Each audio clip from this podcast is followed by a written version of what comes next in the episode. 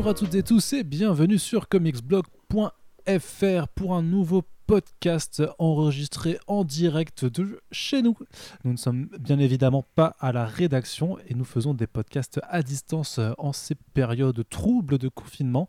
Et après le dernier Fresh Starts euh, que l'on espère euh, que vous avez apprécié, nous vous proposons une émission spéciale sur le DC Black Label. Euh, maintenant qu'on est à peu près à... On a passé les deux ans, il y a très peu de temps, on a passé les deux ans de l'annonce de ce, de ce grand label prestigieux prestigieux de l'éditeur à deux lettres. Et on s'est dit que ce serait euh, le bon moment d'en profiter pour faire un petit débrief sur euh, tout ce qui nous a déjà été proposé, euh, d'autant plus que c'est cette année réellement que euh, en France chez Urban Comics euh, euh, la majorité des, titres va pouvoir arriver. Et donc ce sera l'occasion également de, vous faire un petit, un petit débrief sur les titres que nous avons lus et que nous avons aimés. Et parmi ceux qui arrivent en VF bah, lesquels on vous conseillera au cours des prochains mois. Mais bien entendu ce podcast je ne le fais pas tout seul puisqu'il y a Corentin. Corentin bonjour. Oui. Oui Bonjour Arnaud. Alors tu noteras, comme j'ai dit nous en, introduction de podcast, bien entendu les gens se doutaient que, que je n'étais pas encore plusieurs euh, dans ma tête. Euh, Corentin. Et pourtant. Et pourtant. Dieu sait qu'il existe plusieurs versions d'Arnaud ah euh, dans, ce multivers. Mais on va se contenter de Corentin pour, pour le moment, parce que c'est très bien déjà. Alors, bah, c'est très gentil. Bah, écoute, bah, écoute de rien. Alors justement, je le disais. Désolé s'il y a un bruit de pluie dans, dans, le fond, mais il y a un gros orage à Ivry et il n'est pas impossible qu'on entende du, du clop-clop sur les carreaux. Voilà, ce sera une ambiance, une ambiance un petit peu moody pour, pour, pour votre écoute de podcast. Voilà, donc n'hésitez pas à revêtir votre meilleur impair, un chapeau et euh, une clope, et de faire ah putain chienne de vie euh, en nous écoutant, histoire d'être vraiment dans le ton. En plus, vu qu'on parle, vu qu'on parle de DC Black Label, voilà, faut être un peu dark, faut être un peu bresson. Euh, donc voilà, vous savez comment faire. Sinon, n'hésitez pas avec le hashtag Arnaud Bresson, vous aurez des conseils. trêve de plaisanterie, Corentin, et parlons. Ah bah c'est dommage parce que pour le coup, euh, c'était de la bonne vanne, tu vois. Ça ah oui, bah, bien là. Là, on a été sur de l'humour, euh, de l'humour de ah qualité. Euh, mais ouvre une chaîne YouTube, gros. bah, y aller, là. Hein. En fait, j'ai envie de te dire, j'ai envie de te faire une annonce que la première partie de mon spectacle sera sur, Netflix à la fin de l'année. donc voilà, c'est le nouveau. Je croyais que t'allais dire je suis copie comique et j'étais en mode genre ah tiens. Ah, t'imagines, t'imagines. mais il y a peut-être une version du multivers où je suis copie comique, hein. on, ne sait pas. On ne bah sait oui. Pas. Bah, en un sens, tu vois, c'est le côté euh, la fake news, etc. Le, le décryptage, c'est un peu ce que tu fais sur euh, Comics Blague. Oui, tout à fait. Mais je crois que les gens ne veulent pas parler de, ne veulent pas entendre parler de ça. je crois qu'ils sont quand même là. S'ils ont cliqué sur play depuis 5 minutes euh, et qu'ils n'ont pas encore décroché, c'est peut-être parce qu'ils attendent qu'on aborde le sujet. Alors justement, le DC Black Label, qu'est-ce que c'est? Alors, pour revenir un petit peu dans le pour faire un, petit peu un, préambule, si, je puis me permettre, et tu n'hésites pas à me couper en disant Arnaud et en levant le doigt euh, depuis chez toi. Il euh, faut savoir que d'ici depuis le depuis on va dire le, les deux ans passés de, de Rebirth en fait avait démontré une, volonté de multiplier les supports de lecture ou disons les, les labels pour capter plusieurs types de lectorat et c'est une entreprise qu'on avait vue significativement euh, se faire avec notamment l'élaboration d'un imprint jeunesse euh, qui à l'époque s'appelait euh, en premier lieu DC Zoom et DC Inc. donc voilà, c'était deux, labels pour des publications soit pour les vraiment très jeunes, on va dire école primaire, soit pour un lectorat jeunesse typé collège, lycée. Et dans cette même mouvance, DC Comics, vu que la, plupart de ses publications dans, dans ce qu'on appelle le DC canon, le, DC proper, se destinent à une classification euh, T ou T+, c'est-à-dire euh, teen ou euh, teen plus, c'est-à-dire grosso modo que c'est jusqu'à jusqu'à 16 ans.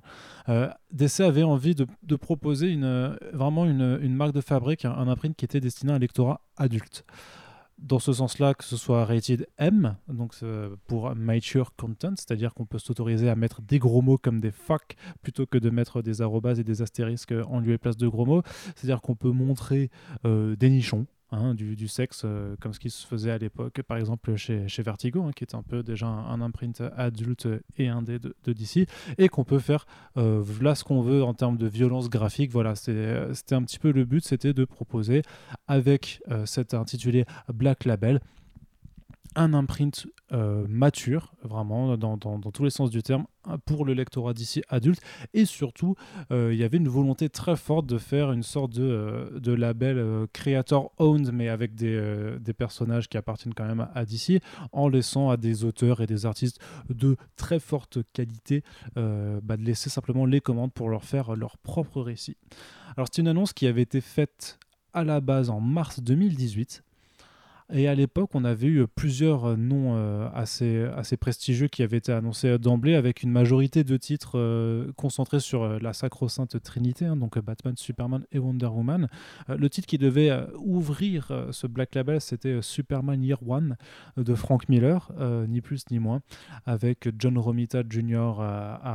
Au dessin. Donc ça nous rappelait que les deux avaient déjà pu collaborer ensemble quelques, quelques temps auparavant sur le très bon Dark Knight The Last Crusade.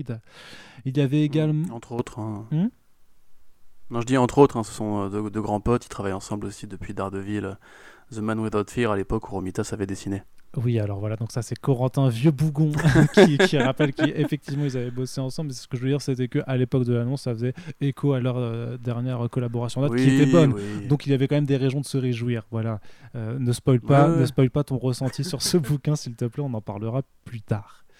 Euh, à côté, euh, autre duo de renom qui avait été annoncé, c'était Brian Azzarello et Liber Mero qui revenaient ensemble après euh, Luthor et Joker pour faire un Batman Damned.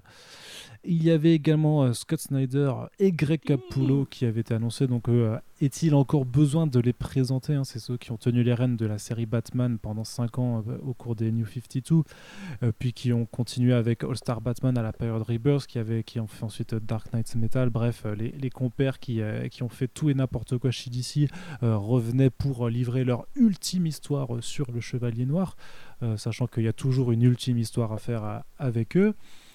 À côté, qu'est-ce qu'on avait encore, on avait du Wonder Woman avec deux projets là aussi plutôt attrayants, puisque d'un côté on avait Wonder Woman Historia The Amazons, écrit par Kelly Sue qui allait reprendre ensuite euh, Aquaman chez DC et dessiné par Phil Jiménez, un dessinateur euh, illustre et euh, largement relié à l'historique de, l'Amazon en comics, mais également un Wonder Woman Dinah's Daughter qui serait écrit par Greg Rucka avec un artiste dont on ne connaissait pas encore le nom. Et enfin, pour couronner le tout, un autre projet très ambitieux avait été annoncé.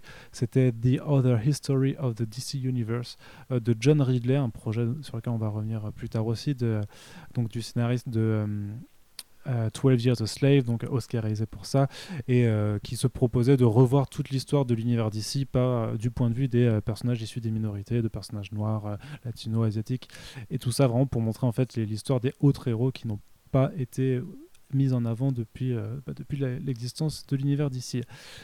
Ça, c'était l'annonce. Corentin, est-ce que tu peux nous dire un petit peu si euh, cette annonce a été, euh, euh, bien suivie par la suite, sachant que ce qui devait ouvrir le, Black Label par la suite, eh, bien, c'était le Superman, Year One, qui était annoncé en août à la base, puis qui avait été décalé au mois de novembre. Et finalement, c'était Batman Dem qui avait ouvert le bal en septembre 2018 oui. Bah, euh, dans l'ensemble, la, plupart des projets, de toute façon, ont eu beaucoup, beaucoup de retard dans, dans tous ceux que tu as cités. Euh, on parlait là de Wonder Woman Historia de Kelly Deconic.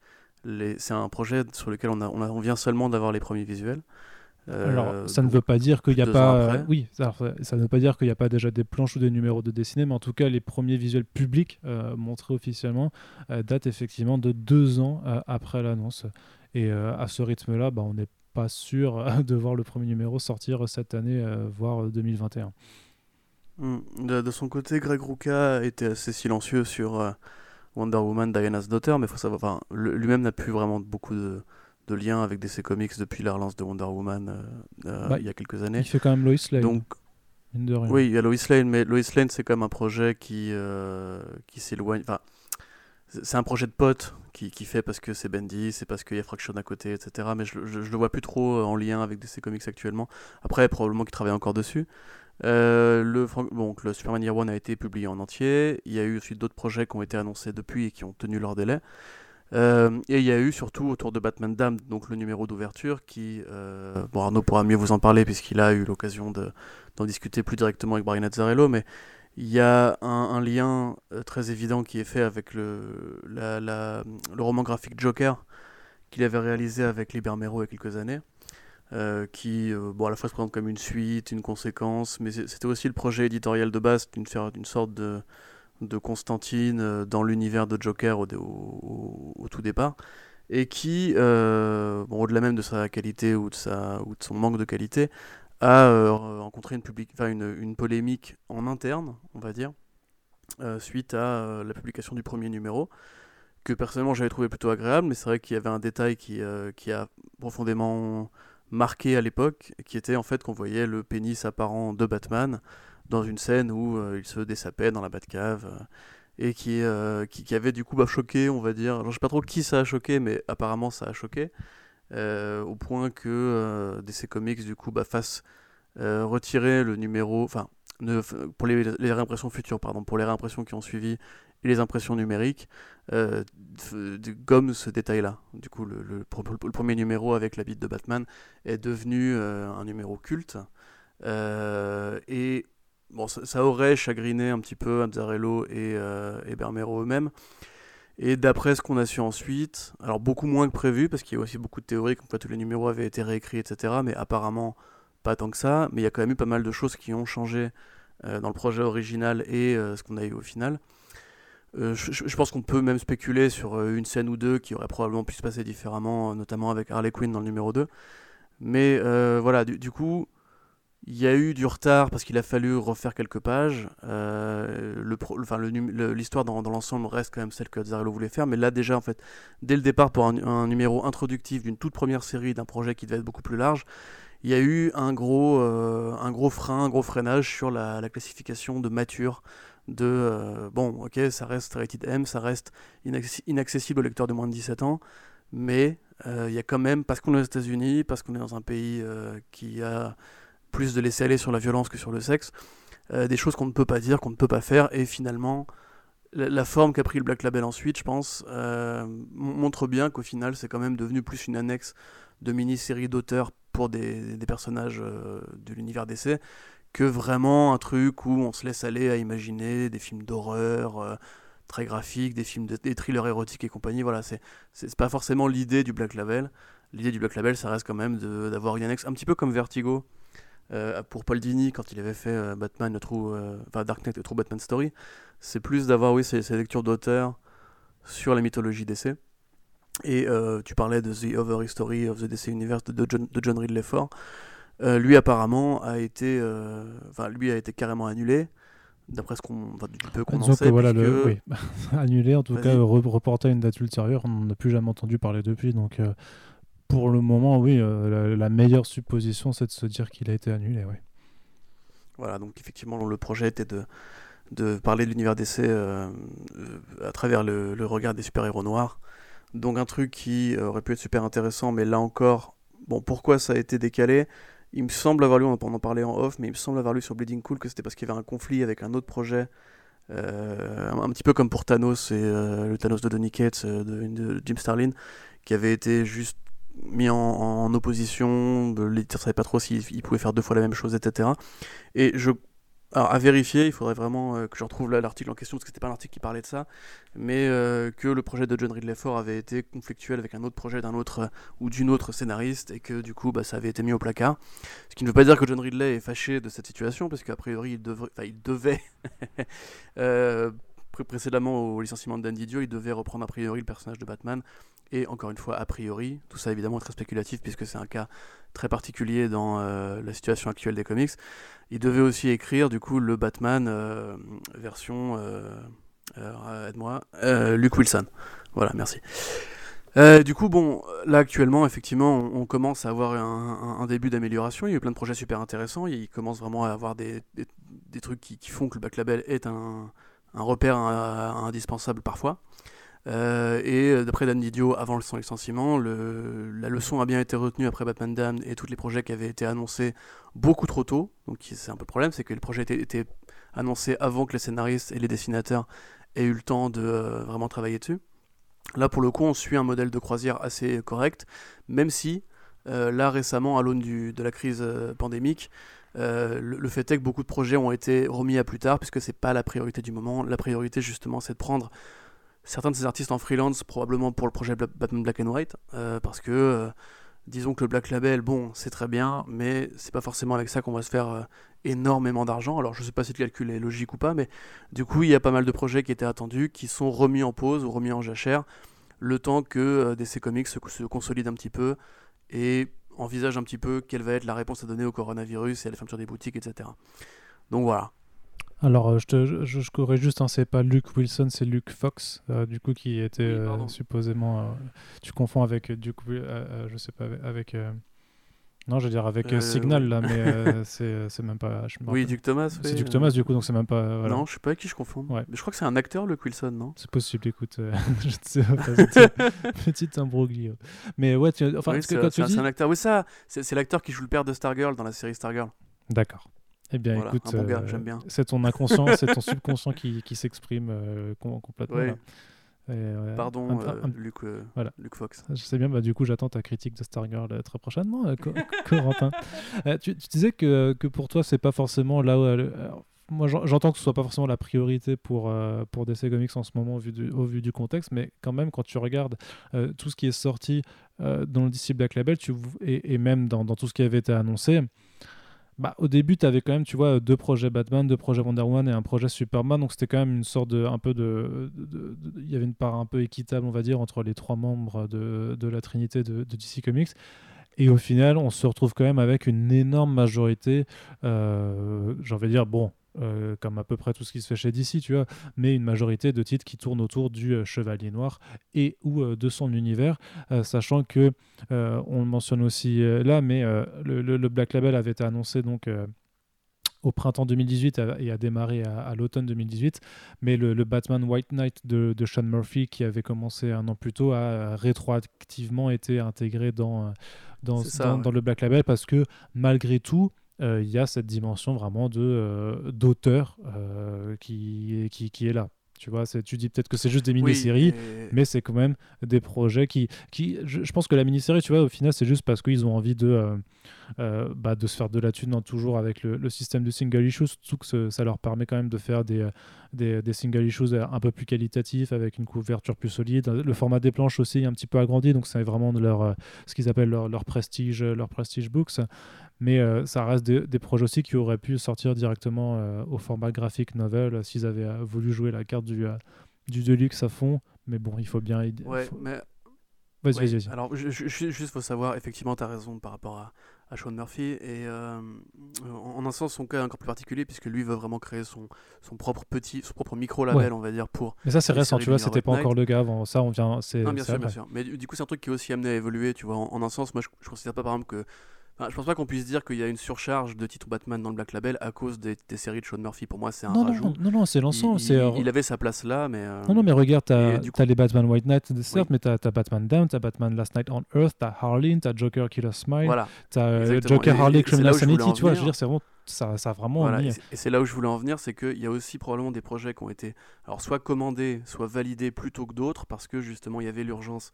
Enfin, il y avait la, la, fenêtre de tir entre la sortie de Joker et de Birds of Prey où, euh, bon, évidemment, quand il y a un, film qui sort, les éditeurs se mettent en ordre de marche pour, pour mettre le personnage en question un peu partout. Euh, c'est pour ça qu'il y avait un numéro de Joker par Carpenter aussi, etc., etc. Donc là, effectivement, entre Joker et Birds of Prey, il était important de mettre du Joker et de la Harley partout. Euh, on, sait que pour Killer Smile, c'est Andrea Sorrentino qui avait eu l'idée et qui l'a proposé à Jeff Lemire, son, son, grand, son grand ami. Donc du coup, ça c'est pas vraiment une commande, mais pour le coup, il est probable aussi que l'éditeur ait euh, cherché à avoir justement des séries d'auteurs pour des films qui sont rated R l'un et l'autre, euh, en du coup utilisant le Black Label qui possiblement a été pensé comme un truc à la Vertigo, c'est-à-dire où en gros les auteurs viennent proposer eux-mêmes leur concept et DC accepte ou non. Là, il est possible qu'ils aient appliqué une mécanique éditoriale beaucoup plus classique qui consiste à sonder les auteurs et les, les scénaristes et les artistes et leur dire est-ce que vous avez des idées, il nous faudrait du Joker ou de l'Harley à tel endroit euh, et, voilà, moi je pense que c'est ça, qui a fait l'afflux. Il est probable qu'une fois qu'on Wonder Woman 84 sorti, c'est déjà un peu le cas avec, euh, Dead Earth et avec Historia qui a priori est en, train de progresser, il est probable aussi que Wonder Woman du coup amènera avec elle une vague de nouveaux titres Wonder Woman ou que DC mettra un peu la priorité là-dessus en bah, disant aux auteurs en question euh, essayez de vous bouger le cul pour que ça sorte quand même un petit peu en donné quoi. Je pense que c'est un petit peu trop tard euh, un petit peu tard même si effectivement les, les... on était quasiment aux, sollicitations du mois de juin et pour juin ils changeaient l'équipe créative de, Wonder Woman en mettant quand même Mariko Tamaki et Michael Ranien dessus. Donc ça quand même c'est déjà une belle levée d'attention pour, pour le titre. Après, sur les... il restait pas beaucoup de temps avant le, le début de la crise sanitaire pour annoncer euh, des, des graphic novels ou des, ou des, titres back label. Mais, euh, mais voilà, tu as quand même euh, le changement ah d'équipe. là, le fait, ça, ça, ça, ça, tombe quand même mal, mais effectivement, tu, tu vois que par exemple, euh, aide-moi, l'artiste qui est avec Elise Deconic sur Wonder Woman Historia. Phil Jiménez. Phil Jiménez, tu vois, justement euh, comme tu dis, il est probable qu'il ait un, ou deux numéros euh, de complet, mais peut-être que justement ils veulent pas le sortir tant que euh, les trois numéros sont pas finis pour éviter la débâcle en fait. Ouais, bah, oh, bon, tout de suite la débâcle, monsieur, quand même. quelle, quelle, exagération. Non, les, retards. C'est pas un jugement de valeur. je suis désolé. Non, mais entre, entre juste avoir des retards entre avoir des retards et une débâcle, il y a, y a quand même des, quelques petits niveaux de nuances aussi, tu vois. Batman Dam, c'était une débâcle. Batman Dam, c'était une débâcle. Les, les retards, mais, mais, je veux dire, Batman Last Night on Earth avait eu un petit peu de retard aussi, tu vois, où euh, il y a, des trucs, ça c'était pas une débâcle, c'est juste que, effectivement, parfois, il y a, y a, juste des, Je veux dire, Superman Year One, ça a pris beaucoup plus de temps, mais c'était pas une débâcle, c'est juste que ça a été super long, que John Romita Jr. a redessiné pas mal de planches aussi. Et, et voilà, d'ailleurs, c'est un point, hein, euh, je ne sais pas si c'est lié ou pas, euh, justement, à cette, à, cette débâcle de Damned euh, Probablement pas a priori, mais euh, parce que c'était, euh, il y, a un monsieur en France qui s'appelle Phil Cordier qui est qui est spécialiste de John Romita Jr. parce qu'il a mis avec lui, qui mais qui est spécialiste vraiment sur l'ancrage, qui qui partageait en fait les planches de, de, Year One avant et pendant sa publication, et tu vois en fait que sur les premiers numéros déjà tu as, as, des planches qui ont pas trop grand chose à voir. Et il expliquait que euh, si le dessin avait été refait, euh, contrairement à ce que Rich Johnston de, de Cool affirmait, disait que c'était lié au scandale de Damned, euh, Phil, Phil Cordier, du coup, puisque c'est son nom, expliquait que en fait c'était juste parce que Romita Jr. n'était pas satisfait de son travail et qu'il il en discutait avec Frank Miller et qu'il voulait changer le, cadrage, changer la mise en scène, tu vois, pour, pour mettre les détails sur le, le, la narration visuelle ailleurs. Oui? Non, non, rien, continue. Pourquoi t'as rigolé? Non, c'est John Romita qui est pas content de son travail et qui... non, ça, ça c'est pas gentil. qui veut changer pour qu'il y ait plus de détails et de la mise en scène et tout. Enfin, non, non moi je les ai lus les numéros, j'en pas les couilles, j'ai le droit, tu vois. je, je, me suis brûlé les yeux, j'ai le droit d'en parler maintenant. C'est comme quand tu reviens de la guerre, tu vois, tu, tu, peux dire j'ai traumatisé, etc. Non, vrai. Mais euh, après, voilà, donc euh, effectivement, au-delà justement de, de, de, chaque série point par point, il y a eu peu, petit à petit une sorte de, de retour à l'équilibre. Et c'est vrai que, bon, si on fait exception de la charrette de titres qui était annoncée au départ, la plupart du temps, quand maintenant une série Black Label est annoncée, elle sort pratiquement à un rythme mensuel. Euh, là, par exemple, les deux projets de, de, euh, Jeff Lemire, euh, Killer Smile et The Death of Dick Sage, The Question, The Many Deaths of Dick Sage, effectivement, sont sortis sans, sans accroc, il n'y a pas eu de retard particulier. Là, on attend la fin de The Question. Wonder Woman Dead Earth, bon, ça prend un peu son temps, mais ça, ça tient. Et euh, Donc Dead Earth qui, est fait, qui est écrit et dessiné par euh, Daniel Warren Johnson, pour rappel. Tout à fait, ouais. Auquel nous avons euh, consacré un podcast il y a quelques mois, qu'on vous conseille. Et donc dans l'ensemble, bon moi effectivement je vrai que je suis un, je suis un peu chagriné, on va dire, de voir que ça sert quand même d'outil promotionnel pour le marketing croisé, comme les séries classiques en fait, puisque effectivement pour Birds of Prey on a eu donc encore une mini-série par Palmiotti et Connor Bon, bah, je pense qu'on n'était pas forcément obligé, mais voilà, effectivement, il faut bien qu'ils ramènent du, bif quelque, part. Non, bah après, il faut, faut, être conscient là-dessus. Tu vois que, que le Harley Quinn de, Connor et Palmiotti, elle a rapporté beaucoup, beaucoup de thunes à, elle a ramené vraiment, vraiment, vraiment beaucoup de thunes à, à DC, pardon, et que, et que de, et que de l'autre, là, c'est Amanda Connor qui dessine, donc tu as quand même un, intérêt, on va dire, euh, d'un point de vue artistique euh, sur, euh, sur la chose. Et euh, en l'occurrence, je pense qu'ils étaient très contents de, revenir là-dessus. Et, euh, et de revenir là-dessus, qu'est-ce que je disais? Oui, et, euh, de proposer surtout quelque chose qui, bah, comparé à, leur première série, en fait, là, était rated M, donc ils pouvaient se permettre plus de, sang, notamment plus de violence, plus, et, plus de langage ordurier, tu vois, pour coller effectivement avec la tonalité du, du film de, de Cathy Yann. Euh, oui, mais quand même, enfin, moi j'ai envie de te dire, je m'en fous. Que non, mais que toi tu t'en fous, oui. C'est pas la question, c'est juste, on l'a déjà eu pendant des années. Euh, c'est un projet qui a été décliné, décliné, décliné. Il n'y a pas besoin de le rajouter dans le Black Label pour, euh, pour ça. Et effectivement, oui, c'est c'est cool de voir qu'il y a des gros mots, mais je veux dire, ce, volume-là n'apporte pas grand-chose de plus sur l'équation. quoi. Donc, personnellement, moi j'espérais un peu du Black Label que justement ça prenne plus de risques et que ça, que ça aille dans des, directions que justement tu ne peux pas, tu ne peux pas t'autoriser avec euh, la ligne de ses propres. Et c'est pas juste une question cosmétique de gros mots et de, de gerbes de sang. Euh, l'intérêt, c'est que c'est des, titres qui ne sont pas en canon par des auteurs où tu peux justement euh, te permettre des exercices de style un peu différents. Mais après, voilà, enfin, si ça, si ça plaît à des gens, tant mieux, c'est pas du tout la question. C'est juste qu'il y a eu quand même une petite normalisation de ce qui était possible de, de faire avec les promesses originales. Ouais. Et euh, comme, je suis d'accord avec toi sur un, truc, parce qu'effectivement, je, je, sens qu'il y aura moins de Batman à l'avenir au fur et à mesure des, des, des œuvres, mais il y a quand même. Euh, ça, fait un peu annexe de luxe de l'univers d'essai conventionnel. C'est-à-dire que on a, on a quand même tué Vertigo dans l'intervalle, donc Vertigo qui était l'autre imprint. Euh, comment je sais pas comment dire, mental de DC Comics, ah, un peu signature, ouais, ça, mais plus, mais qualitativement, tu vois, voilà. Euh, qui était un peu le, voilà, l'enclave pour les auteurs, ou bien l'enclave où les auteurs euh, qui travaillaient sur les séries d'essais normales allaient faire leur projet en indé. Euh, et en échange, on n'a quand même pas gagné beaucoup de séries originales. C'est-à-dire que le seul titre qui ne, se, qui ne se base pas sur des personnages d'essais comics au départ, c'est The Last God mhm. de Philip Kennedy Johnson. Et c'est tout. C'est-à-dire que dans le, reste, et justement le projet de Conner et Palmetti le montre bien, le reste, ça reste effectivement quand même des des clones de personnages qu'on a déjà vus, mis dans un autre contexte, euh, ce qui peut être très bien, hein, je crache pas dans la soupe, mais euh, DC Comics du coup reste quand même sur une logique très euh, de marque, c'est-à-dire qu'effectivement il y a encore beaucoup de Batman parce que c'est Batman qui vend le plus, et euh, quand les films sortent, bah, on accole des personnages qui vont être adaptés au cinéma dans des séries plus ou moins d'auteurs, plus ou moins adultes, je dirais pas que Arline est adulte personnellement par exemple, mais voilà, après donc ça reste mine de rien juste ce qu'il pourrait faire en DC canon, mais avec un label et surtout une classification qui permet euh, oui, un, plus grand laisser-aller, quoique je pense que les preuves ne sont pas si nombreuses que ça.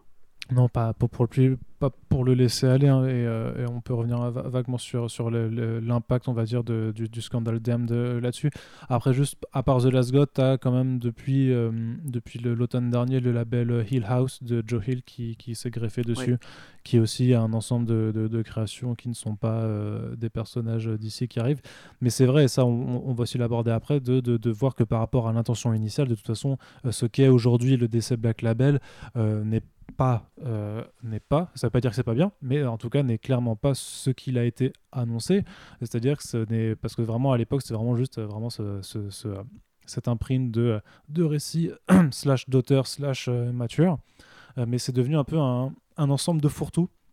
On va retrouver beaucoup de projets, euh, ceux dont on parle depuis avant euh, d'ici, qui euh, soit rentrent dans la case de ce qu'était le, le, Black Label dans, sa proposition initiale, soit effectivement dans cette proposition un petit peu transformée où on allie à, où on fait à la fois des récits peut-être avec des auteurs qui, qui, mettent leurs pattes, mais également où on essaye de se greffer sur, bah, sur l'agenda multimédia. Mais, mais pour moi, c'est comment dire euh, j'ai perdu le fil de, de, de ce que j'étais en train de raconter, Corentin, et en direct. C'est assez, euh, bah, assez phénoménal. Tu veux qu'on passe aux séries directement, peut-être? Non, pas du tout. Pas du tout. c'est très gênant. Figure, c'est je crois que c'est la première fois. Je lui tends la main pour essayer de le sauver et il me met une tape dans la gueule. Quoi. Non, non, c'est cool parce que c'est la première fois en 6 ans de podcast que, que je perds le fil de. Je, vais rester sur ce moment gênant plutôt. Oui, euh, voilà. bah, écoute, savourez-le. Écoutez, voilà, ça, ça arrive. Donc, euh, c'est pareil. Tu nous dis quand ça revient. Hein, moi, je vais aller me faire un petit café. Allez. Bon, et sinon, ta journée, comment ça se passe? Bon, C'est pas mal. Ouais, c'est pas mal. Ah, pas Non, mais je dis que voilà, ça, ça a été transformé, ça, ça a pu. Alors, oui, voilà, c'est bon, je l'ai. Euh, que, et que c'est vraiment c'était voilà c'était la notion de fourre-tout que, que, je voulais à laquelle je voulais euh, attacher de, de, l'importance et la notion du laisser aller. Voilà il y avait ces deux choses. Donc sur le laisser ah, aller. voilà je recommence. Sur le laisser aller euh, le fait que Damned euh, ait subi cette polémique est lié notamment au fait que au même moment en fait DC avait une nouvelle présidente après le départ de Diane Nelson qui s'appelle Pam Ford.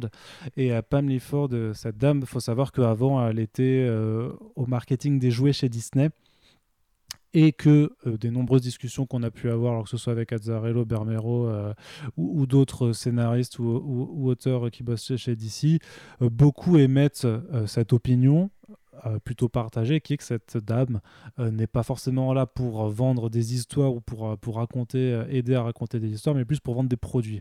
dans ce sens, le fait que les personnages de DC Comics en fait appartiennent effectivement à une marque, à, une maison qui elle-même est propriétaire bah, d'un immense conglomérat, donc Time Warner qui appartient à, AT&T maintenant. voilà, ça fait qu'il y a une image de marque à, faire un petit peu respecter sur la devanture publique, sur la vitrine pour, pour tout le monde. Et donc, Pam Apparemment son, son premier jour vraiment d'entrée en fonction c'est le jour de sortie de Batman 1 donc quand il y a eu euh, voilà quand, ça a éclaté au grand jour euh, ce qui justement ce que Azzarello était surtout amer là-dessus par rapport à la réaction que ça a fait, par rapport au changement qu'il a dû, avoir après. C'est pas tant qu'ils aient dû euh, ombrer le, zizi de, Bruce Wayne dans les versions réimprimées par la suite, c'est surtout que en fait, les pages avaient été validées. Euh, Dan Didio les avait vus, tout le monde les avait vus dans, dans, dans, l'éditorial en fait, donc tout le monde savait ce qu'ils étaient en train de faire. Hein. C'était Didio et Jim Lee qui notamment avaient, avaient lancé hein, ce, Black Label, c'était un truc qu'ils avaient, qu'ils avaient dans, l'idée depuis, depuis pas mal de temps.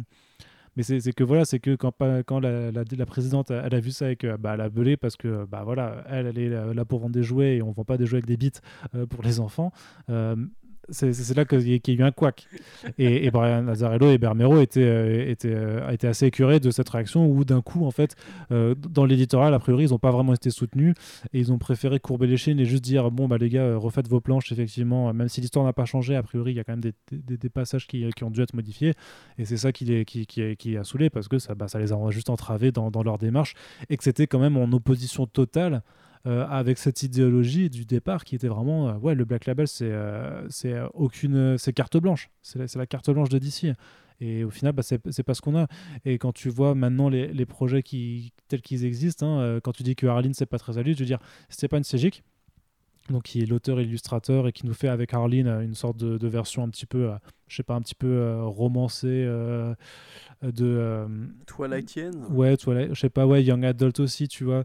Euh, mais un peu Fifty Shades of Grey aussi quelque part tu vois euh, tu vois ce, genre de, délire un peu king tu remplaces Mr Grey par Mr J c'est rigolo. Ouais bah ça marche hein, il y a juste une lettre qui change.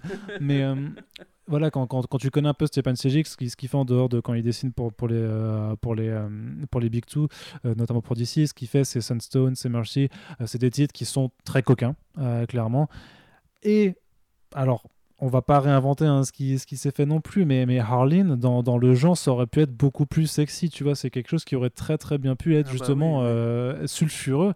Et je me demande vraiment si.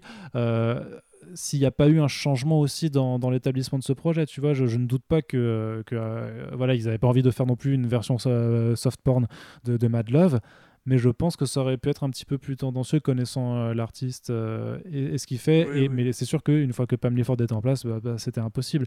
Et, euh, et, il est probable, sans faire de, de, de, de, conspiration, mais vu de ce qu'on sait sur le personnage et de, bah, ce qui s'est passé, qu'une partie des projets a sûrement dû être un petit peu, un petit peu adoucie par rapport aux intentions de l'auteur. Et c'est notamment le cas avec un, un, autre truc, de, un autre bouquin de, Brian Azzarello.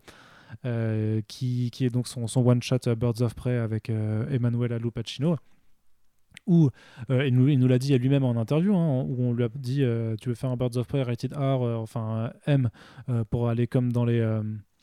pour aller comme avec le film de, de et il lui a dit ouais mais je peux faire tout ce que je veux il a fait ouais vas-y vas-y comme et au final quand il a montré son script la première fois ils ont fait ah non mais en fait en fait, c'est M, mais, mais un petit peu moins, tu vois. C'est pas complètement M non plus. Donc, euh, c'est tu, tu, vois qu'ils se sont un petit peu euh, pas censurés non plus, mais qui se contiennent, qui se sont contenus au final par rapport à euh, cette ambition de, de liberté créative et de, et de, de carte blanche qu'ils voulaient donner à, à, leurs auteurs. Et, et, l'autre point, donc c'était le côté photo, c'était que... Enfin, ils sont contenus sur le sexe. Surtout sur, le sexe, mais, mais peut-être que sur la violence aussi, il y a des choses qui, qui finalement, tu vois, Joker, Killer Smile, ça pourrait être plus, ça aurait, ça aurait pu être encore, encore plus violent, tu vois. Après, c'est vrai que. Moi, c'est pas trop le style de Jeff Lemire de faire des trucs trop violents, mais je pense surtout à la, euh, Last Night on Earth, voilà, il y a, des morts, il y a beaucoup de morts, euh, il y a du sang, voilà, c'est, c'est, je, je pense pas qu'il est euh, particulièrement tenu à ce qu'il y ait des décapitations ou des, intestins qui volent ou qu'il y a un mec qui chope un foie et qui s'en serve comme, comme, du bat pour, abasser un, pour tabasser un mec, mais dans l'ensemble quand même, ça, reste assez sanglant. peut-être que voilà, il y a aussi des trucs par rapport à, la religion ou à la politique, j'en sais rien, mais très honnêtement, je pense que c'est vraiment le sujet du, du, sexe, puisque comme tu disais, oui, c'est Gig, c'est quand même un artiste qui est connu pour. Euh, bon, tu dis coquin, euh, voilà, on pourrait utiliser d'autres mots, grivois. Euh, bah, softcore, non Soft, Voilà, c'est ça. Et non, mais érotique, tout simplement. C'est un style, la BD érotique. On parlait de Canon l'autre fois. Il n'y a, y a, pas de beat apparent dans Canon, mais il y, y, a des scènes de sexe, quoi. Ouais. Et, et là, bah, effectivement, enfin j'ai du mal à voir en fait ce que cette histoire amène sur le tapis justement si on lui retire cette, cette, cet esprit rien qu'à lui quoi oui, oui, et puis euh, tu, le deuxième point sur lequel je, je, voulais venir avant de me perdre, euh, juste un point sur, sur la violence, euh, quand même, Joker Harley, Criminal Sanity par rapport aux scènes de meurtre et tout ça, enfin, c'est plutôt, plutôt rude quand même aussi. Je me suis dit en termes de violence, celui-là, il est, il est quand même assez, assez hardcore, j'ai trouvé. Bah, c'est un titre qui vise le réalisme, donc oui, c'est forcément plus angoissant. Ouais, ça c'est cru. mais sur l'autre aspect, c'était le côté un peu fourre-tout, puisque entre temps, le Black Label, c'est plus non plus qu'un truc limité à, aux auteurs qui créent, qui créer des choses. Hein. On a vu que rétrospectivement, ils ont, bah, ils ont intégré du coup le, le Murphyverse avec Batman White Knight et, ses suites et ses futurs spin-offs. Mais euh, surtout que. c'est déjà été censuré d'ailleurs. Hein, oui, aussi, bah, toujours sur le cul euh, d'ailleurs, on y revient. Ouais. Voilà, bah, mais même pas, c'est une paire de seins là pour le coup. On voulait pas voir la, paire de seins de Harley Quinn alors que c'était justement une scène, euh, parce que le, le style de Murphy est, hyper détaillé pour les bagnoles et compagnie, mais sur les silhouettes ou sur les corps, il est assez simple. Et pour le coup, bah, on, avait vu la, page qu'il avait publiée ensuite sur ses réseaux sociaux. C'était ridicule. C'est-à-dire que tu avais juste, oui, c'était deux ronds euh, avec deux ronds au milieu, quoi. Donc une paire de seins dessinés de manière tout à fait euh, anti-érotique, j'ai envie de dire, et on avait dû mettre une, une bulle pour, euh, pour bloquer le, truc. C'est ça. Bah, tu sais, pour moi, ça me rappelle. C'est comme les séries. Euh, il y a certaines séries télé sur, sur les. Tant que c'est pas sur HBO ou sur OCS, en fait. OCS, pardon, sur HBO ou sur Showtime. ben, tu, tu peux pas avoir des, des, nichons. Tu vois, moi, je regarde en ce moment, là, je me, je me refaisais. Je me, je me fais les American Horror Story, où c'est ultra gore quand même. C'est quand même ultra violent par moment. Mais par contre, sur le sexe, il y, a une scène où une nana prend son bain et l'eau elle est transparente, il y a même pas de mousse, tu vois, et mais pas du coup c'est elle a, elle a, elle a une poitrine où il n'y a pas de téton, du coup. Et c'est trop, c'est trop mmh, bizarre, mmh. enfin tu vois, et bah c'est à peu près le. C'est sur FX. C'est sur FX pourtant, tu vois. Et euh, mais bon. Euh, mais, donc voilà, donc euh, effectivement il y a des problèmes avec le cul, mais ce que je voulais dire, c'était que au-delà de sa volonté d'être un imprint de, créateur, maintenant c'est quand même une sorte de fourre-tout un petit peu, puisque on, l'a dit, les titres Vertigo qui restaient encore, qui étaient encore là notamment en fait le, Sandman Universe, puisque tous les autres ont disparu, euh, se sont intégrés là-dedans. Euh, c'est un imprint maintenant qui, qui accueille des, labels en, pop-up comme le Hill House de, Joe Hill. Et surtout, bah, ça, a intégré, il y a pas mal de rééditions en fait, de bouquins. Qui ont intégré maintenant ce, ce, Black Label, que ce soit Batman Year One, Watchmen, Kingdom Come. Euh, d'ailleurs, vous voyez en ce moment, depuis quelques temps maintenant, des rééditions de Urban Comics aussi avec cette collection un Black Label, parce qu'ils estiment que ce sont des grands récits d'auteurs qui, techniquement, tu vois, la réflexion, c'est que si techniquement le Black Label existait depuis 30 euh, ans, c'est sûrement des récits qui, qui, auraient été publiés directement là-dedans, tu vois, pour donner un petit peu ce, ce côté euh, luxueux à l'imprint, mais on peut comprendre la, raison, mais en même temps, je trouve que ça, ça, ça atténue un petit peu la portée euh, que, que, que l'imprint avait au départ. Oui, mais ça montre aussi justement le, comment dirais-je, la, facilité d'interpréter ce que c'était au départ, puisque finalement, euh, Urban Comics n'a pas besoin d'un label pour euh, classer les séries d'essais par auteur. Je veux dire, le Dark Knight Returns, c'était déjà une série d'auteurs. Eux-mêmes, ils font des séries Image Comics qui sont des séries d'auteurs. Et euh, comme tu dis, euh, le fait de vouloir rentrer un peu à la truelle, justement, tout ce qui est soit auteur, soit violent, etc., c'est pour moi la, la, preuve en fait, que Pam Ford pense vraiment DC Comics comme oui, une, un, rayonnage. En fait, vous avez, vous avez C'est plus, un rayon dans un supermarché que. Ouais, que ouais, Mais c'est exactement ça. Et en fait, tu as le tout public qui serait les super-héros du, du, DC proper. Et tu as tout ce qui est un peu plus série de niche ou pour un public plus spécialisé, ou grosso modo, euh, soit parce que c'est adulte, soit parce que c'est une signature, soit parce que c'est violent, soit parce que c'est sexuel. En l'occurrence, sexuel, ça, ça, couvre peu de titres, mais voilà. Et euh, ce qui, pour moi, à la limite, me dérange pas spécialement. Je veux dire, enfin, ça peut être cool de vouloir classer, justement, mais euh, le, fait, justement, de vouloir un peu censurer et de faire de ça un argument promotionnel aussi, prouve qu'en fait, c'est des rayonnages différents, mais qui sont quand même traités sous les mêmes angles, du point de vue éditorial. Je sais pas si tu vois ce que je veux dire. C'est-à-dire que le, fait de vouloir faire des séries euh, Harley et Joker entre le sortie du film Joker et Harley, c'est le même raisonnement qu'on applique aux séries du DC proper. Du coup, la, richesse et, la spécificité de ce, rayon-là, euh, bah, tu peines un peu à la trouver et, encore une fois ça n'enlève rien à la qualité des séries. Hein. Il y a plein de trucs mortels qui sortent dans le Black Label et j'espère que ça va continuer comme ça.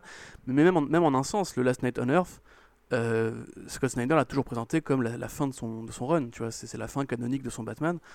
Bon, euh, pourquoi pas l'avoir fait en décès, en décès normal, tu vois? C'est un truc que je m'explique pas, pas, forcément, tu vois. Bah parce que l'époque où tu pouvais te permettre de faire des arcs, euh, on va dire, aboutis ou jusqu'au boutiste, euh, un peu comme tu vois, comme quand Miller faisait Old Man Logan dans la série, au sein de la série Wolverine. Tu vois, ça, ça, ne se fait plus en fait. C'est Batman Year One dans la série Batman, Detective Comics, je sais plus. Oui. Mais voilà, quoi. Mais ça, ça, ne se fait plus en fait, cette façon de fonctionner. Il faut, il faut des, des titres à côté. c'est peut-être lié aussi juste le fait que, enfin, voilà, hein, d'un point de vue euh, purement stratégique, marketing, euh, bah, on dit voilà euh, le point d'orgue du duo qui a fait Batman pendant 5 ans, une mini-série, nouveau numéro 1, couverture. Enfin, tu connais, tu connais la, le, le process marketing aussi. Hein. Je connais. Donc c'est peut-être juste pour ça, hein, tu, tu, tu, vois. Et parce qu'à à ce moment-là aussi, bah, Batman c'était le run de Tom King, il y avait beaucoup d'autres plans en, prévision, donc il pouvait, voilà, j'imagine que... Tout à fait. Mais euh, j'ai aussi juste qu'il faut rajouter sur le plan euh, de, la technique elle-même. Euh, il y a aussi un, format particulier qui vient avec le Black Label, alors qui n'est pas, qui est pas universel. Qui n'est plus en tout cas, mais on, a cru voir une tendance à un moment. On a cru voir une grosse tendance aux mini-séries en trois numéros. Exactement, aux trois numéros de, de 60 pages, grosso modo. C'est plus 40, c'est plus 40, 48 entre 40. Ouais, c'est plus 40 pour comme ça, ça fait 120 en tout et ça fait le, le, le graphique novel de base quoi. Bah, c'est l'équivalent de, de 6 numéros euh, de taille normale, grosso modo. C'est ça, ouais. Mais en 3 numéros avec un prix de quoi C'est 6 dollars Ouais, en général, 7 dollars? 6, 6. Ouais, voilà. Et euh, effectivement, donc, tu, tu, le retrouves pour Last Night on Earth, tu le retrouves pour Killer Smile, pour Batman Damned, tu le retrouves pour Arlene, tu le retrouves pas forcément sur Criminal Sanity, je crois. Non, non, pas du tout, non, ça c'est en pas fini, hein, excusez-moi, mais voilà. Et euh, c'est vrai qu'il y avait du coup cette espèce aussi d'envie de, de, casser un peu la, la, routine du single issues, d'avoir des volumes qui soient publiés plus vite. Alors c'est aussi probablement ce qui, ce qui les a freinés tous, parce que euh, c'est plus long de faire un numéro de, de, de faire autant de pages en, en, aussi peu de temps. Mais euh, moi je trouvais ça pas inintéressant finalement comme format, parce que c'est vrai que du coup chaque numéro est plus récompensant. Et puis ça oblige les, les, les scénaristes un peu à aller à l'essentiel et de compiler euh, une histoire un peu plus grosse. Parce que on, on sait que Snyder, c'est un mec qui aime bien prendre son temps, qui, qui généralement se, laisse toujours 40 portes ouvertes. Moi, je pense que ça a fait du bien à la Night d'être euh, dans ce format-là, comme Killer Smile aussi. Tu vois, Killer Smile, c'est une histoire qui. Voilà. Et il y a une sorte d'appel du roman graphique qui va avec ce, type de publication. Moi, je trouve qu'effectivement, c'est plus du tout une tendance aujourd'hui, mais enfin, c'est plus du tout une norme aujourd'hui. Mais c'était une façon aussi de proposer un nouveau standard de publication que je trouvais pas inintéressant. C'est dommage que ce soit pas que ce soit plus euh, aussi normé, mais après voilà, il faut aussi que chacun ait, le, choix de son format. Bah, moi, je préfère, quand même de cette façon de faire euh, où justement il n'y a pas de normes, histoire que euh, qu'on reparte un peu sur cette, sur cette ambition de euh, laisser les auteurs raconter. C'était comme ça, ça aussi au début, tu vois, c'était vraiment les auteurs racontent leurs histoires dans le format qu'ils qui, qui, préfèrent, dont, dont, ils ont envie. C'est-à-dire, on a aperçu cette tendance en fait à faire que des trucs en trois numéros parce que bah, c'était peut-être ce que, ce que les gens avaient choisi. Mais justement, euh, quand, quand, ils avaient présenté la chose au tout départ, c'était vraiment, euh, voilà, c'est euh, aussi carte blanche sur le format, c'est-à-dire, bah, s'ils veulent faire trois numéros ou 6 ou 12 en mensuel, en bimensuel, en hebdomadaire, c'est leur putain de choix et c'est eux qui vous le proposeront. Donc en, soi, je trouve pas. Non, je mais trouve... je suis pas en train de dire voilà. Si tu étais en train de critiquer de façon complètement odieuse le processus. Oui, je suis, hein. mais je suis, je bah suis une merde, je suis une merde. Bah écoute, mais non, mais je trouve que l'initiative de proposer justement un standard unifié allait aussi avec l'envie d'une ligne cohérente et commune. le fait de l'avoir changé en cours de route prouve aussi que justement c'était un projet qui a été altéré, hein, tout simplement. Mais euh, non, moi je disais juste que je trouvais ça cool de lire des numéros de 48 pages en 3 mois et d'être content, quoi, c'est tout. Il a pas de. C'est pas une. Euh, voilà, je, n'impose pas la pensée unique de l'édition de comics, t'inquiète pas, tout va bien. Non, je, je ne t'ai jamais prêté cette intention de, de toute façon, et, Dieu sait que ce serait. Que ce serait voué à l'échec euh, dans, dans, dans, tous les cas, Corentin. Sinon, on aurait très, très, très, peu de choix de lecture. je revenais aussi sur ce que tu disais il y a, il y a quelques minutes sur, sur le fait d'avoir une façon de fonctionner qui était vraiment, en fait, comme dans le DC Proper, avec justement des projets qui, bah, qui se répondent par rapport aux agendas multimédia, où on a quand même deux contre-exemples euh, qui je trouve et qui pour le coup sont de vrais contre-exemples. Hein. C'est d'une part ben, The Last God, le, titre de fantasy de, DC Comics euh, que tu as mentionné avant, et puis également le, le titre The Question, euh, The Death of Vic Sage, qui pour le coup, tu vois, n'a aucune raison autre d'être que d'être une volonté de, Jeff Lemire de faire un truc sur, sur The Question, euh, d'être là, puisque bah, The Question n'a absolument euh, aucune. Il n'y a aucun projet, ou alors on nous cache des choses, mais il n'y a aucun projet autour de, de, lui dans. Bah, dans tout le reste de, l'univers DC, tu vois. Mais, bah, après, bon, après, ça, je pense que ça, ça vient aussi peut-être plus de Jeff Lemire qui voulait euh, faire une série The Question et qui a eu l'autorisation de le faire parce qu'il faisait Killer Smile à côté et qu'on savait que Killer Smile allait bien se vendre parce que c'est Jeff Lemire et Sorrentino. Euh, The Last God, j'ai peut-être moins d'explications à fournir. Je dirais que moi, ça me paraît un peu curieux. Surtout que c'est vraiment le seul et euh, le seul aussi en visuel, parce qu'on n'a pas a priori d'autres séries euh, comme ça, d'univers totalement nouveau, original et compagnie. donc The Last God, pour le présenter vite fait, c'est une maxi-série en 12 numéros qui s'inspire de Conan le Barbare et bon, d'une mythologie un peu dark fantasy, la croisée des mondes entre Tolkien et, et Dark Souls, on va dire, j'en sais rien. Euh, grand référent, il y, a, deux référents de la dark fantasy. oui, c'est ça. Et euh, où il y a aussi euh, un petit peu comme on l'avait dit pour le, la série de Kieron Gillen. Die, die, die, non, c'est Die. Die, Die, Die, c'est Kirkman. Et Die, c'est Gillen. Attention. Donc c'est un petit peu ce côté le, le, le, ça de Stephen King, c'est-à-dire que c'est une première génération de héros qui a combattu un dieu tout puissant, euh, qui euh, un jour euh, découvrent que ce dieu va revenir et c'est un peu à, leurs enfants ou à leurs héritiers de reprendre le combat 30 ans ou 40 ans plus tard. 30 ans, 30 ans. voilà, 30 ans, 30 ans plus tard. Et c'est plutôt bien foutu au sens où c'est bon, bien dessiné, c'est agréable. On voit clairement les hommages à Conan dans le dessin. Mais surtout, voilà, il y, a des pages de, de, backup qui sont justement des explorations de cet univers en prose, avec des cartes, des descriptifs de races et compagnie. Donc c'est vraiment plutôt intéressant et assez ambitieux en tant que titre de, de fantasy. Mais encore une fois, c'est le seul. Le reste, le reste des projets, c'est quand même euh, des personnages de ces comics qu'on a euh, rapatriés pour euh, une exploration d'auteur. Enfin, quoi que je pense. Pas forcément que le, ben, ben, la, la, Birds of Prey de Connor Palmiotti, pour le coup, voilà, c'est vraiment un truc qui, pour moi, fait, fait contre-exemple total avec, avec les autres projets. Ouais. Mais voilà, c'est assez éclaté en fait, parce que c'est encore assez récent hein, comme projet. Du coup, il faudra faire un bilan plus définitif quand justement la ligne se sera plus cimentée, etc. Mais euh, pour euh, avoir une note positive, c'est quand même un truc où sont sortis pas mal de vraies, vraies bonnes lectures ces dernières années chez DC Comics. Ouais, donc euh, pour The Last God, c'est Riccardo Federici au dessin. Et ma... ouais, moi je trouve ça que c'est vraiment très, bah, très joli et surprenant d'avoir un registre de fantasy comme ça, dark fantasy, comme tu, le dis, bah, chez, DC Comics. Et effectivement, il y a cette façon d'aborder la chose avec les chapitres de bande dessinée et euh, ben, des, des, textes supplémentaires à la fin qui permet vraiment d'avoir euh, bah, d'avoir sa dose de fantaisie, euh, ma foi, chez un, chez un éditeur chez qui on ne s'attendait pas trop, pas trop à la, à, la, retrouver. Par contre, là où tu as raison, c'est effectivement que Harley Quinn and the Birds of Prey de, de, de Connor et Palmiotti, bon, bah, c'est. Vraiment, c'est. C'est du Connor Palmiotti, quoi. Ouais, c'est ça. C'est juste ça. après, chacun sera juge de ce que cette affirmation sous-entend, mais euh, pour les fans, bah, ils s'y retrouveront, et pour ceux qui détestent, bah, ils continueront à détester. Et, c'est vrai que je, ne pense pas que la, surcouche de, mots crus et de, de sang soit un, différentiel réel. À mon, avis, c'est aussi euh, parce que c'est plus prestigieux de sortir un Black Label avec l'équipe qui a inspiré le film avec un format qui, pareil, est euh, fait hauteur, des, belles planches, des belles pages étendues, etc. que vraiment une envie de soit eux-mêmes le faire, soit de un, besoin quelconque de compléter ce run qui est déjà quand même très très long et très très, très, très chargé en, bizarrerie. Et tu sais, il y avait un autre truc qui était quand même particulier au DC Black Label à la base, c'était que le, Black Label, c'était des normalement c'est censé être que des récits hors continuité. Et, tu sais qui c'est qui arrive normalement cette année dans le DC Black Label euh, Dis-moi. Bah, Batman Three Jokers de Geoff Jones et Jason Fabok. Ah oui, c'est vrai. Oui, mais, mais c'est hors continuité. Bah, non. c'est la continuité pré-Rebirth.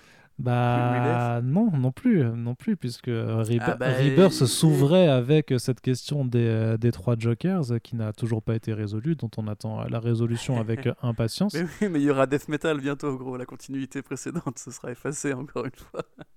Non, mais c'est voilà, c'est disons que le, le, fait d'intégrer maintenant euh, Three Jokers dans, dans, le Black Label par rapport à, à, cette dimension de euh, nos titres sont en continuité, euh, ça, ça montre une fois de plus hein, à quel point les, les, intentions de départ au final bon, ont, été, ont été mises de côté pour se contenter de bah, d'essayer de, de, de, concilier la, la, démarche euh, entre guillemets auteuresque avec le, juste le pur produit euh, un peu luxueux, euh, essayer de, hmm. de rendre le single issues un petit peu, voilà, un petit peu plus feng shui. il serait intéressant d'ailleurs de voir si Batman Earth One Volume 3, qui normalement, normalement hein, devrait arriver cette année, sera édité en Black Label. Ah non, bah non. Moi, je, Pense, je, pense qu'il le sera personnellement. Ah non. Alors là, je veux bien, alors là, je veux bien prendre les paris, mais c'est absolument hors de question. Euh, bah parce que c'est Earth One, c'est tout. C'est enfin Earth One, c'est déjà c'est une gamme de graphic novel euh, bien particulière. Euh, non, ils peuvent pas faire ça. Ou alors c'est dire qu'ils doivent rééditer tous les autres dans, en Black Label aussi, mais. excuse pour des reprints, mon gars, t'inquiète. Non, mais non, non, mais vraiment, t'as as déjà vu les Black, les, les Earth One en, VO comment c'est? C'est vraiment très particulier. oui, oui, oui. C'est vraiment très particulier hein, comme, comme, bouquin. C'est il y a enfin il y a un habillage spécifique et tout ça, donc je pense vraiment pas qu'ils vont le faire. Non. Bah, je sais pas, écoute, il faudra voir comment euh, ils organisent le truc, mais pour le coup, pour moi, ça a autant de sens de mettre Free Jokers en, Black Label que One, puisque pour le coup, c'est. Bah, déjà, c'est le même auteur, hein, euh, voilà. Et euh, c'est le, même, le même personnage, a priori, et ça arrive avec le même temps de retard. Je sais pas, moi je, trouve une sorte de cohérence générale dans l'ensemble, mais bon, après il faudra voir comment ils font, comment ils font le truc. Et surtout, il faudra voir de, quoi parle Trade Jokers, parce que si c'est vraiment une histoire qui vient faire la. C'est un méta Joker, de Dark Side War. Euh, euh, oui, méta Joker, et puis qui aussi peut-être à la limite sera, connexe avec l'idée du métaverse dans, euh, Doomsday Clock, il faudra voir comment est-ce qu'il arrive à jongler avec tout ça. Ouais, ça bah, disons que les attentes sont là parce que bah, c'est euh, l'idée, l'idée est intéressante, mais euh, le, problème c'est que est-ce que le développement de cette idée sera à la hauteur juste de, de, de, l'intérêt soulevé par, par la question? Donc ça, c'est sûr que ce sera quelque chose à voir. de toute façon, c'est Three, Jokers, ça reste l'un des, l'un des titres qu'on, qu'on, attend vraiment, puisque euh, dans ce qui arrive, On, va, on va faire un point après sur ce qui est déjà sorti et, et qui nous a plu, mais dans ce qui arrive, bon, forcément forcément, euh, c'est soumis à la crise euh, actuelle et le fait que euh, les projets qui auraient pu être annoncés ces derniers mois ont été mis en pause pour, le moment. Mais dans ce qui arrive, tu vois, tu as Three Jokers vraiment qui, se dénotent. pour le reste, le, Birds of Prey d'Azzarello, bah, il a été déjà annoncé et décalé trois ou quatre fois. Et à vrai dire, maintenant que le film est passé, bah, mais il a plus de date de sortie en plus. Si, si, euh, bah, il était annoncé au 29 avril, mais euh, voilà.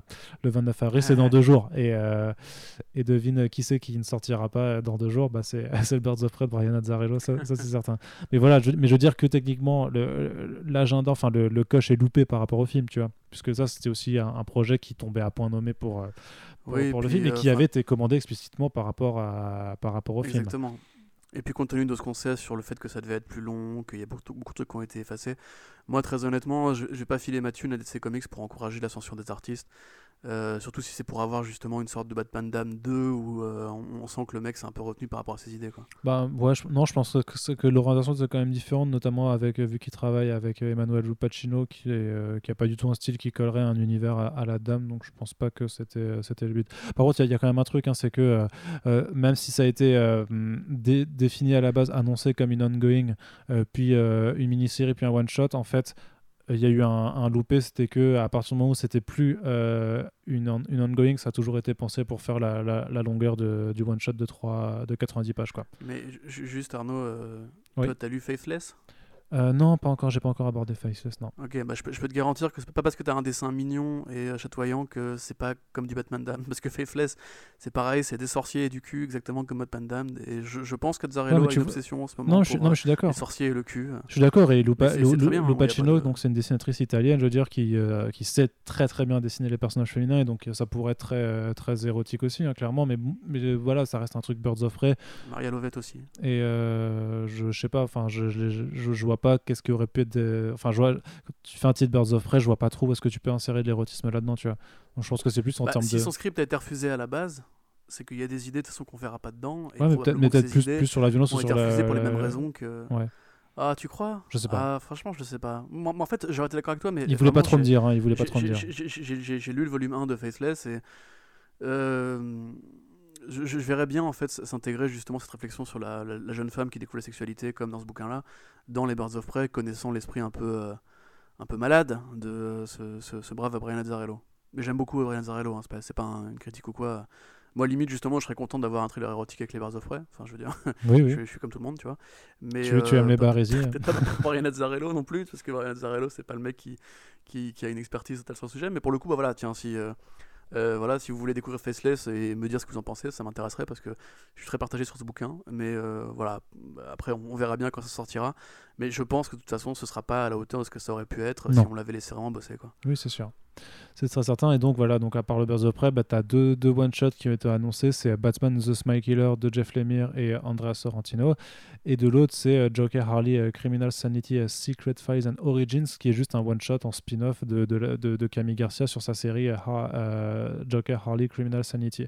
donc voilà, c'est deux, deux one-shots qui sont en fait des, des spin-offs de, de, titres déjà parus. C'est-à-dire que bah, on, on, attend de, de voir quels sont les. Il n'y a plus trop de nouveautés de, de projets qu'on ne connaît pas en fait qui, qui, qui arriveront bah, a priori, euh, pour, pour, pour, le moment, en tout cas, si les annonces doivent se faire, elles se feront euh, très certainement euh, au courant de l'été ou, ou, de l'automne prochain.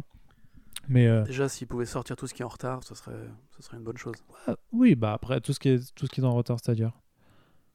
Bah, le Diana's Daughter, le Wonder Ah oui, ceux qui, oui, ceux qui ont été annoncés. The mais... History of the DC Universe, voilà, il y a des trucs qui, avant de charger la mule, déjà, s'ils pouvaient résoudre un petit peu tout ce, que, ce qui a été laissé en plan avant de partir, bah, du, du, coup, par rapport à ça, il reste, bah, il y a les deux projets Wonder Woman qui avaient été annoncés il y a deux ans et euh, The Other History of the DC Universe, mais c'est tout, il me semble. Il me semble pas qu'il y ait. C'est ce que je viens de dire. Oui, non, non, mais voilà, je veux dire qu'il n'y a pas plus que trois autres projets. Non, non, mais je sais, non, non, mais je veux dire, il n'y a pas d'autres, il y a pas plus que trois autres projets qui, euh, qui n'ont pas encore vu le jour. Voilà, c'est tout ce que je voulais dire. C'est que non, j'avais peur d'être passé à côté de quelque chose et qu'il y avait un quatrième ou cinquième pour dire vraiment, genre, ils ont vraiment. Traîne, mais c'est n'y a rien qui me revient d'autre à part ça. non, parce que genre, ils auraient vraiment, ouais, on a fait, on a annoncé 10 projets, mais il y en avait 15 qu'on voulait faire, mais qu'on n'a pas fait, ça, ça ressemblera un petit peu avec, les, euh, avec ce que fait Warner et ses films d'essai, tu vois, c'est que on balance des projets. Tu te rappelles qu'il y a un film Nightwing? Tu te rappelles que Chris McKay doit faire un film euh, Nightwing bah, hein? Ouais, mais t'inquiète pas, Chris McKay avait dit euh, oui, ça arrivera, mais il faudrait être patient. Ah oui, voilà. Sais, il a dit ça il y a 3 ans. Et... Patience. et depuis, on a été patient. Ça n'a rien changé. C'est ça. Euh, du coup, est-ce qu'on se fait un. Est-ce que tu. Je sais pas, est-ce qu'on les aborde tous ou pas? Parce que j'ai pas forcément envie, tu vois, je trouve que. Bah, peut-être les coups de cœur, euh, enfin les trucs qu'on conseillerait à lire. Ouais, parce que tu vois, par exemple, White Knight et Curse of the White Knight, je pense que ça mériterait un podcast dédié sur le, sur le Murphyverse plutôt que, plutôt que d'aller là-dedans, quoi. Mais, euh, bah, après, il y, a coup de cœur et, et, et, coup de gueule aussi. Hein, je veux dire, par exemple, si on commence par ce qui fait mal, ce qui, ce qui, ce qui, fait vraiment très mal. Et euh, Superman Year One, c'était comment, euh, Quentin? Parce que pourtant, toi, tu avais bien apprécié le premier numéro. Hein, bien apprécié le numéro. Bah oui, mais, mais, mais, comme Batman Dam, hein, je, je, ou Sharky the Bounty Hunter de Mark Millar, je, je, je, je, avoir une faiblesse au premier numéro. Je sais pas, je, je, fais trop confiance. Mais euh, ouais, donc Superman Year One, effectivement, donc de Frank Miller. Euh, je crois pas dire de bêtises en disant que c'est son premier travail sur Superman euh, sans Batman euh, à, côté. Bon, l'histoire verra que Batman finira par arriver quand même, mais bref, peu importe. L'idée n'était pas du tout, inintéressante, c'est-à-dire que lui, quand il en parlait en interview, il expliquait qu'il voulait rendre un petit peu à Superman son statut d'icône religieuse, d'icône américaine, qui quitte à aller vers le comics de propagande. Et effectivement, quand tu lis le premier numéro, c'est un comics de propagande qui décrit une, une, Amérique dorée, où tout le monde a un accent de gros beauf dans le Kansas, euh, un Kansas où il fait toujours beau, où le ciel est toujours bleu, et Superman qui, euh, voulant être un héros, va faire son service militaire. j'ai vraiment trouvé ça agréable jusqu'au moment où, dans le numéro 2, on s'éloigne complètement de ça pour, pour aller vers un truc qui court sur Atlantide. Euh, faut savoir que ça sort pas du néant, puisque Frank Miller lui-même a fait des recherches et a trouvé des numéros, notamment du Silver Age, où il y a justement toutes ces idées qui sont évoquées. Le fait que Superman avait une relation avec une sirène, ou le fait que Superman euh, ait fait son service militaire, etc. Donc euh, ça, pêche un peu à droite à gauche. Il y a aussi des hommages au film Superman, il y a des hommages à Action Comics 1, il y a des hommages à Siegel et Schuster, et il y a des hommages à un peu, un peu plein de trucs mélangés et complètement dans un bordel monstrueux où tu passes du coq à l'âne tout le temps, où tu as toujours cette espèce de narration super épique et très poétique qui accompagne euh, Clark, peu importe ce qu'il fait. C'est-à-dire que voilà, le, mec se coupe les cheveux, on, te décrit ça comme si c'était euh, euh, l'Odyssée ou l'Iliade. c'est surtout très mal dessiné. vraiment, enfin, je, suis désolé, c'est assez affreux à regarder. T'as un plan en, en, double page dans le numéro 3 où t'as Batman, Superman et Wonder Woman. Wonder Woman, elle a une gueule, mais mais on dirait le mec qui présente les 12 coups de midi quoi enfin c'est vraiment c'est pas beau c'est désagréable c'est même Danny Mickey qui pour le coup tu, tu vois qu'il essaie de faire un effort pour donner un peu de relief aux, aux, planches enfin c'est même pas très bien ancré c'est gras alors tu te demandes justement si c'est parce qu'ils ont dû le finir euh, un peu en vitesse à cause de l'obsession de de Romita pour euh, faire croire qu'il savait encore dessiner.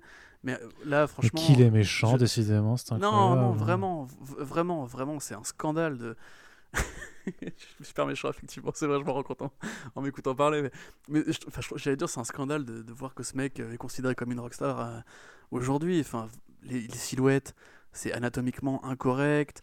Euh, oui, mais ça, c'est pas, ça, pas, pas forcément un reproche. Enfin, il y, a des dessinateurs qui le, font le monde, le monde atlantéen, normalement, c'est un, bonheur quand t'as un bon dessinateur qui l'a, tu vois.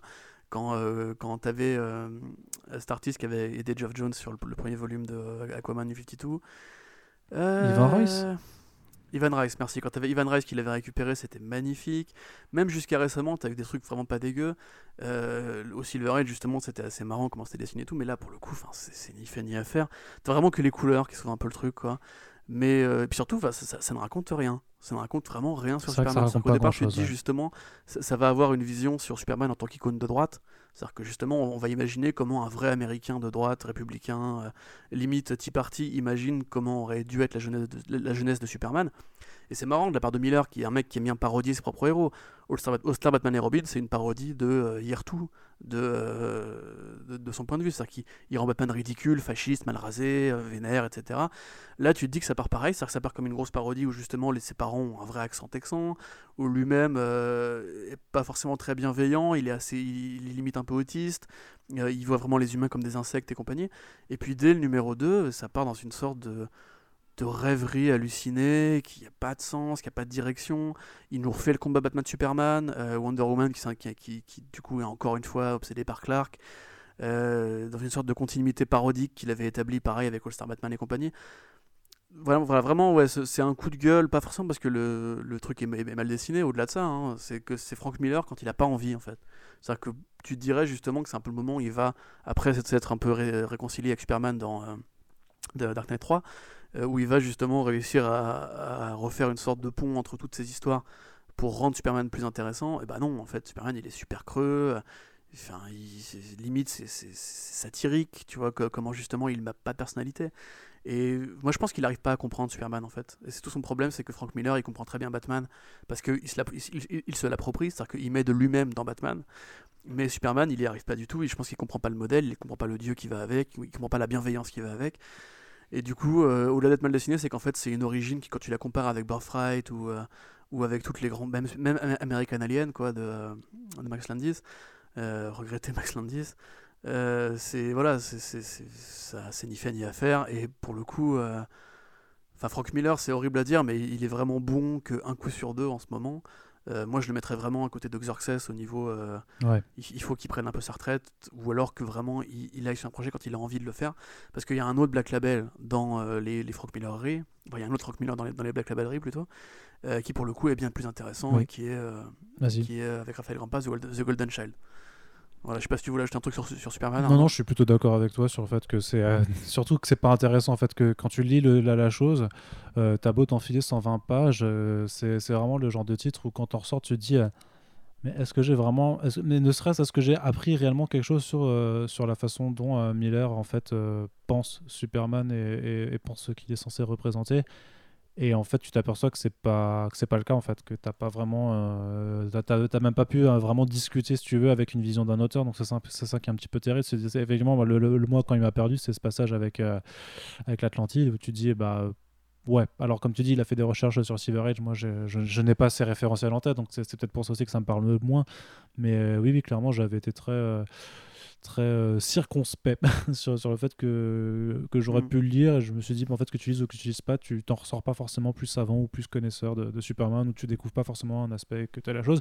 Et c'est même pas mauvais non plus dans le sens où, euh, je sais pas comme un Superman de Lobdell où tu t'énerves parce que euh, le personnage écrit avec les pieds et que c'est con et, que ça t'énerve parce que c'est parce que c'est nul tu vois parce que vraiment c'est nul. C'est là c'est juste que tu ça ça te laisse un peu indifférent en fait. C'est peut-être le plus terrible. Moi je le dis toujours, hein, euh, je pense que c'est mieux à la limite de, de, produire une BD qui t'énerve, euh, enfin qui énerve son lectorat et à la limite qui le fera réagir plutôt qu'une BD dont, dont, on s'en fout parce que tu le remarqueras quand même, c'est que ce Superman Year One, personne n'en a plus parlé. Non, je veux dire c'est que ça n'a pas été un retentissement à sa sortie. Ça a été suivi de façon très euh, normale en fait euh, là-dessus. C'est comme tu dis, c'était quand même le premier truc sur Superman euh, de Frank Miller vraiment en solo. Ça, ça, aurait pu être un événement, tu vois, mais ça a été pas plus suivi que la normale et bah voilà, c'est sorti, ça s'est terminé en octobre 2019. donc il y a même pas un an et voilà c'est déjà oublié et a priori il n'y a, y a, pas grande chance que ça sorte en, en, VF pour le coup tu vois enfin je, vu le, vu le non-événement que ça a été au final, tu vois, euh, je, je, et vu que c'est pas très bon, je sais pas si, euh, si Urban se, se, se, risquera à le faire. Mais bon, on, verra. Mais justement, tu parlais de, l'autre titre. Euh, voilà, c'était euh, The Golden Child du DKR. Alors, on va peut-être pas réépiloguer dessus parce qu'on en avait quand même pas mal parlé dans le podcast spécial Frank Miller qu'on avait fait, enfin spécial Dark Knight euh, qu'on avait fait il y, a, quelques temps. Donc, j'inviterai nos auditeurs et auditrices à, aller écouter ce, podcast-là pour, pour le débrief en long en large. Mais effectivement, pour le coup, avec Raphaël Grandpa au dessin, bah, c'était un, cri du cœur, tu vois. Enfin, là, tu sens qu'il y a un auteur qui a des choses à dire et que même s'il a déjà fait trois volumes de Dark Knight plus un spin-off sur, euh, voilà, sur le Chevalier Noir, bah, qu'il avait encore des trucs à raconter par rapport à ce qu'est Batman, ce que, ce que représente euh, le, défi générationnel euh, par rapport à aujourd'hui. Tu vois, c'est, là, c'est quelqu'un qui a quelque chose à dire. Alors que sur Superman Year One, tu te demandes, mais qu'est-ce qu'il a Est-ce qu'il avait réellement quelque chose à raconter au final? Et, bah ouais, et, puis la différence, c'est qu'il y en a un de deux qui est beau, quoi. Oui, aussi. Attends, on te lâchera pas. on va, non, je vais pas... on va pas te lâcher là-dessus. Hein, voilà. Il veut dire, euh, c'est moche, euh, Superman. Ouais, mais, mais pour le coup, voilà, je, je, je, sais pas comment euh, Urban arriverait à publier The Golden Shine parce que c'est quand même assez court. ouais, mais ça c'est pas grave. Ils, avaient fait, mais ouais, ils, avaient fait quand même une version cartonnée pour The Last Crusade, donc il n'y a pas. Ouais, bah ouais. Hein. Bah, après, tu rajoutes des planches de script. Oui, voilà. bien sûr. Quoi. Mais ouais, pour le coup, The Golden Child, euh, c'est en plus c'est marrant parce que si tu vois que c'est les mêmes techniques de narration, tu vois, avec les, la, multitude de cases de narration, enfin de, de cases de, description, euh, le même élan poétique et lyrique, euh, façon Liliade et compagnie.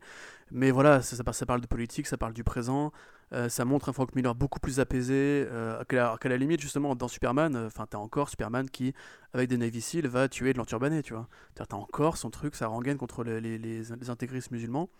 Enfin, tu me diras, voilà, c'est un Américain, et c'est vrai que de leur point de vue, c'est un peu la seule forme d'adversité euh, quand tu veux mettre en scène des, des militaires aujourd'hui, mais euh, voilà, là en l'occurrence, c'est vraiment euh, c'est limite de gauche, c'est super engagé, c'est super beau, c'est vraiment euh, les couleurs sont magnifiques, c'est anti-Trump à mort, ça décrit vraiment une sorte de réalité moderne, à la fois sur internet mais dans la vraie vie aussi, qui d'ailleurs est encore plus éclatée aujourd'hui quand tu as des gens qui vont faire des manifestations pour qu'on les laisse aller dehors et, mourir d'un virus mortel.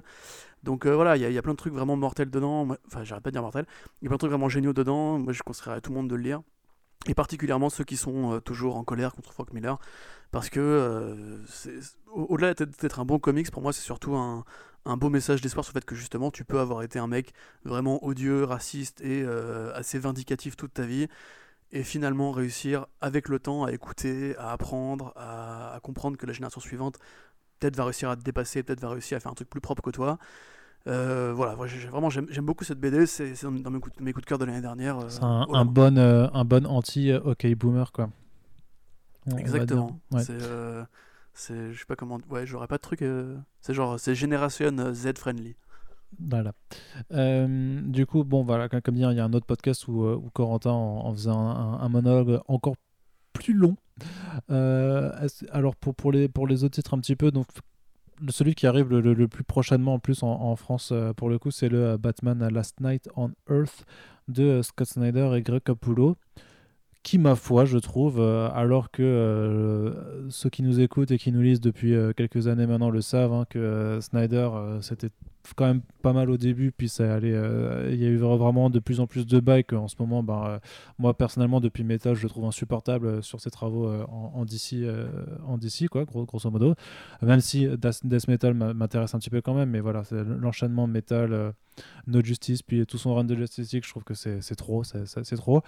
Et là, curieusement, comme tu disais peut-être, hein, le fait de, se voir se, se, limiter un petit peu à trois numéros, même si c'est des numéros étendus, mais, euh, mais voilà, c'est présenté comme son ultime histoire sur, euh, sur Batman. Ça convoque énormément d'éléments de tout son run, euh, depuis le début, depuis la cour des hiboux, avec des, des concepts qu'il avait introduits dans, dans, Detective Comics 27, notamment par rapport à, cette idée que tous les 27 ans, il y a un nouveau Bruce Wayne qui, qui, qui arrive pour qu'il y ait toujours un Batman sur le Terre. le Five Years Later aussi de, de James Tanyon, fort. Ouais.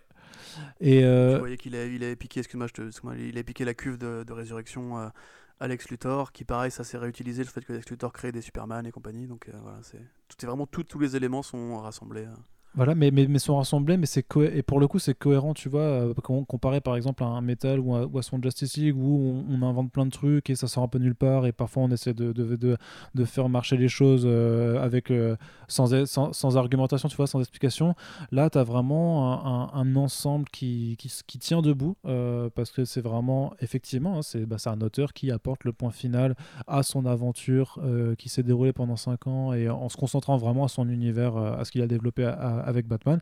Et ça se permet quand même aussi beaucoup de, de petites folies, on va dire, hein, puisque euh, à partir d'une enquête, euh, on va dire, pour, pour pas trop non plus en raconter, parce qu'on vous laissera découvrir euh, en, en, VF d'ici bah, la, réouverture des, librairies. grosso modo, on part d'une enquête où, où, Batman suit en fait des, crimes qui qui avec photo satellite en fait euh, donne euh, avec un tracé à la craie en fait la, silhouette d'un Batman mort euh, dans, Gotham City. Et au point même où il y a le cœur en fait c'est bah, c'est Crime Alley. Et quand il va à Crime Alley il découvre un, un garçon qui ressemblerait à, à, son, à Bruce Wayne quand il était petit et là, explosion, paf, hyper connaissance. Et euh, on, suit toute une autre partie du récit après, euh, bien des années plus tard, où on retrouve un, Batman dans un monde post-apocalyptique avec euh, comme compagnon la tête du Joker qui est dans une, dans, une, dans une petite cuve en verre et du coup qui est accroché ensuite à, sa ceinture. Et ce Batman-là va découvrir en fait un, monde complètement transformé qui aura un petit peu vrillé. Et c'est l'occasion pour le coup bah, de, là aussi de, de, de, se laisser aller avec des réinterprétations voilà, de, de, Superman, de Lex Luthor, de Wonder Woman, bah, d'une très très grande partie de, tous les personnages euh, de DC Comics, hein, d'avoir ça.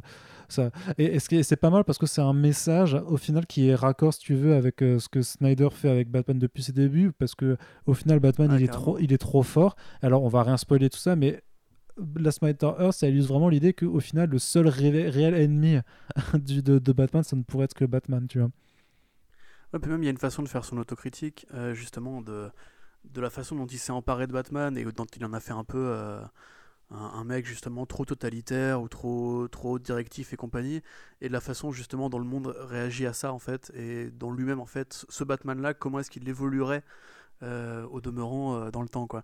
Après, et je trouve ça d'ailleurs assez marrant justement, enfin, encore une fois sans spoiler, mais le combat final justement est malheureusement n'évoque pas assez euh, le truc, ce truc-là de manière trop, trop longue parce que justement je pense qu'il manque de place pour un dialogue plus élaboré.